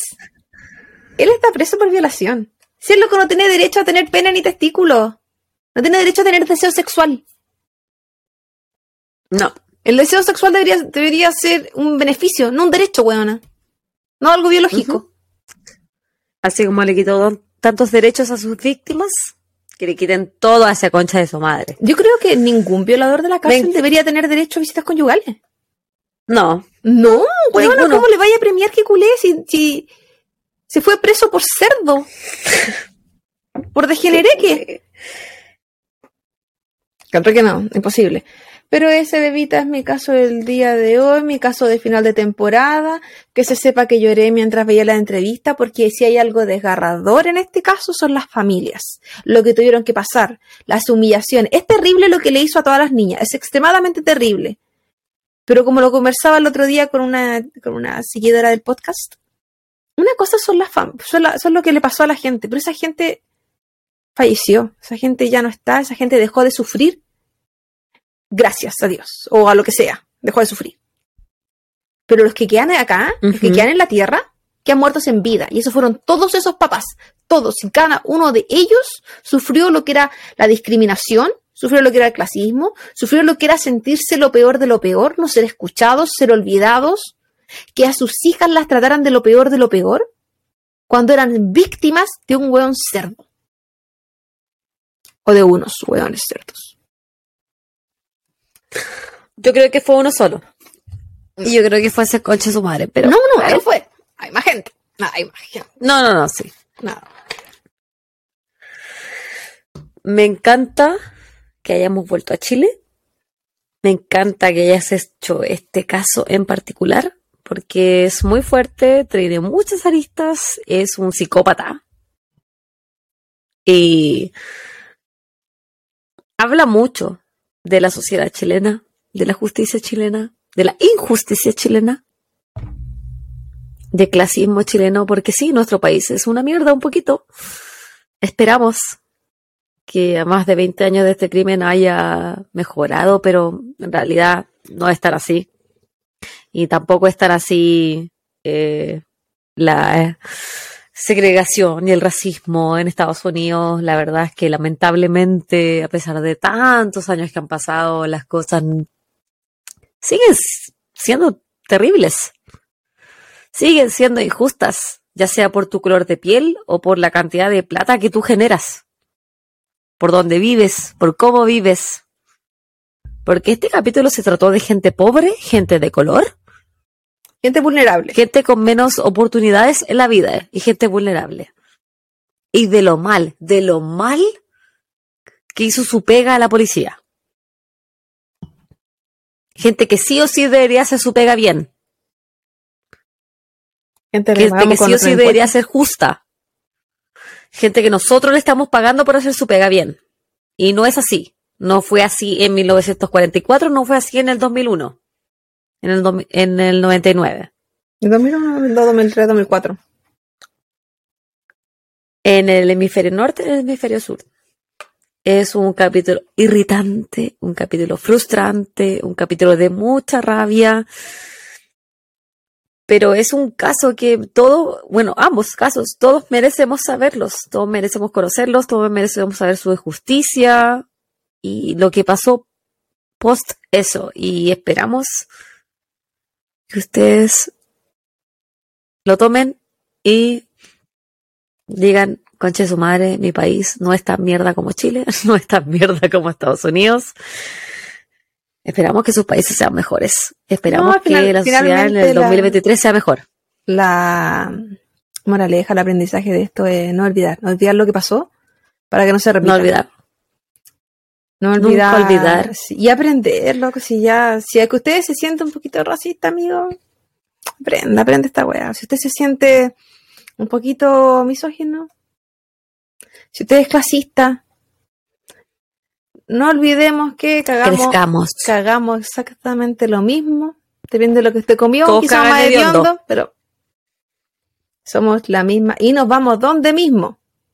Bueno, me refiero biológicamente. A la muerte. No, me refería biológicamente, o sea que todos nos vamos a hacer polvito, pero no sé, sé que dónde vamos no tengo idea, porque no me pidan tanto. Y eso, pues, bebita, un episodio cargado de emoción.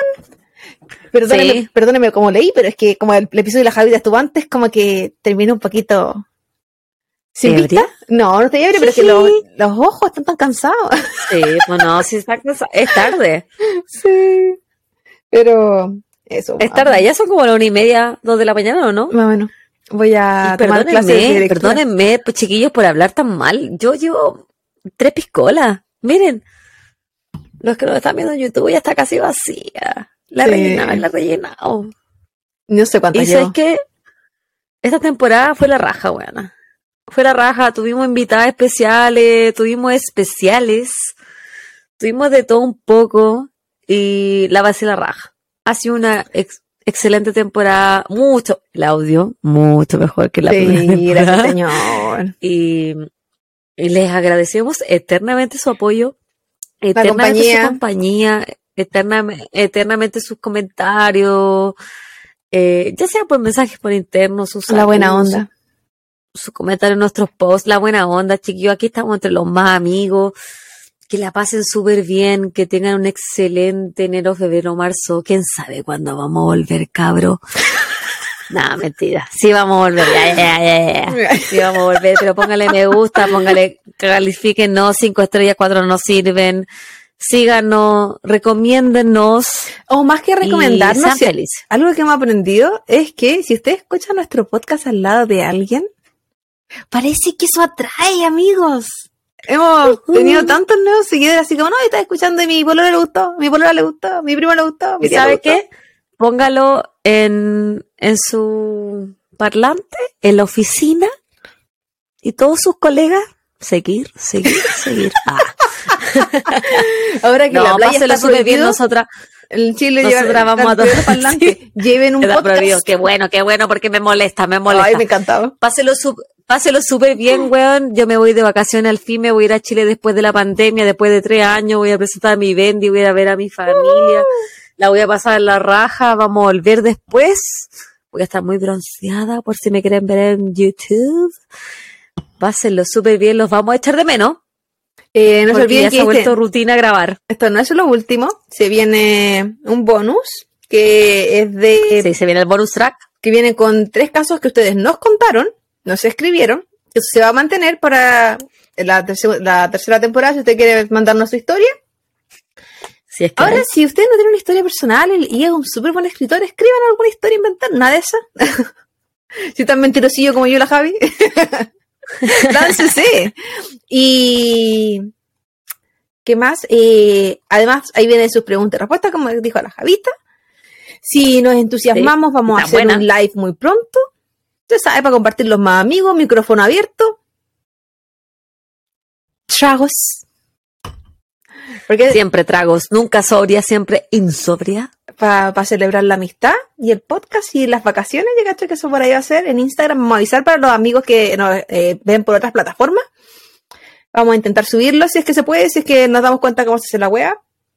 Eh, suscríbanse. Eh, recomiéndennos. Califíquenos, Califíquennos. pásenla bien, cuídense. Pórtense bien. Lávense el poto. Muy el poto importante. que en todas partes del mundo está hediondo. No. Cuídense mucho, nos vemos quizá no tan pronto. Bye bye. Chau, chau.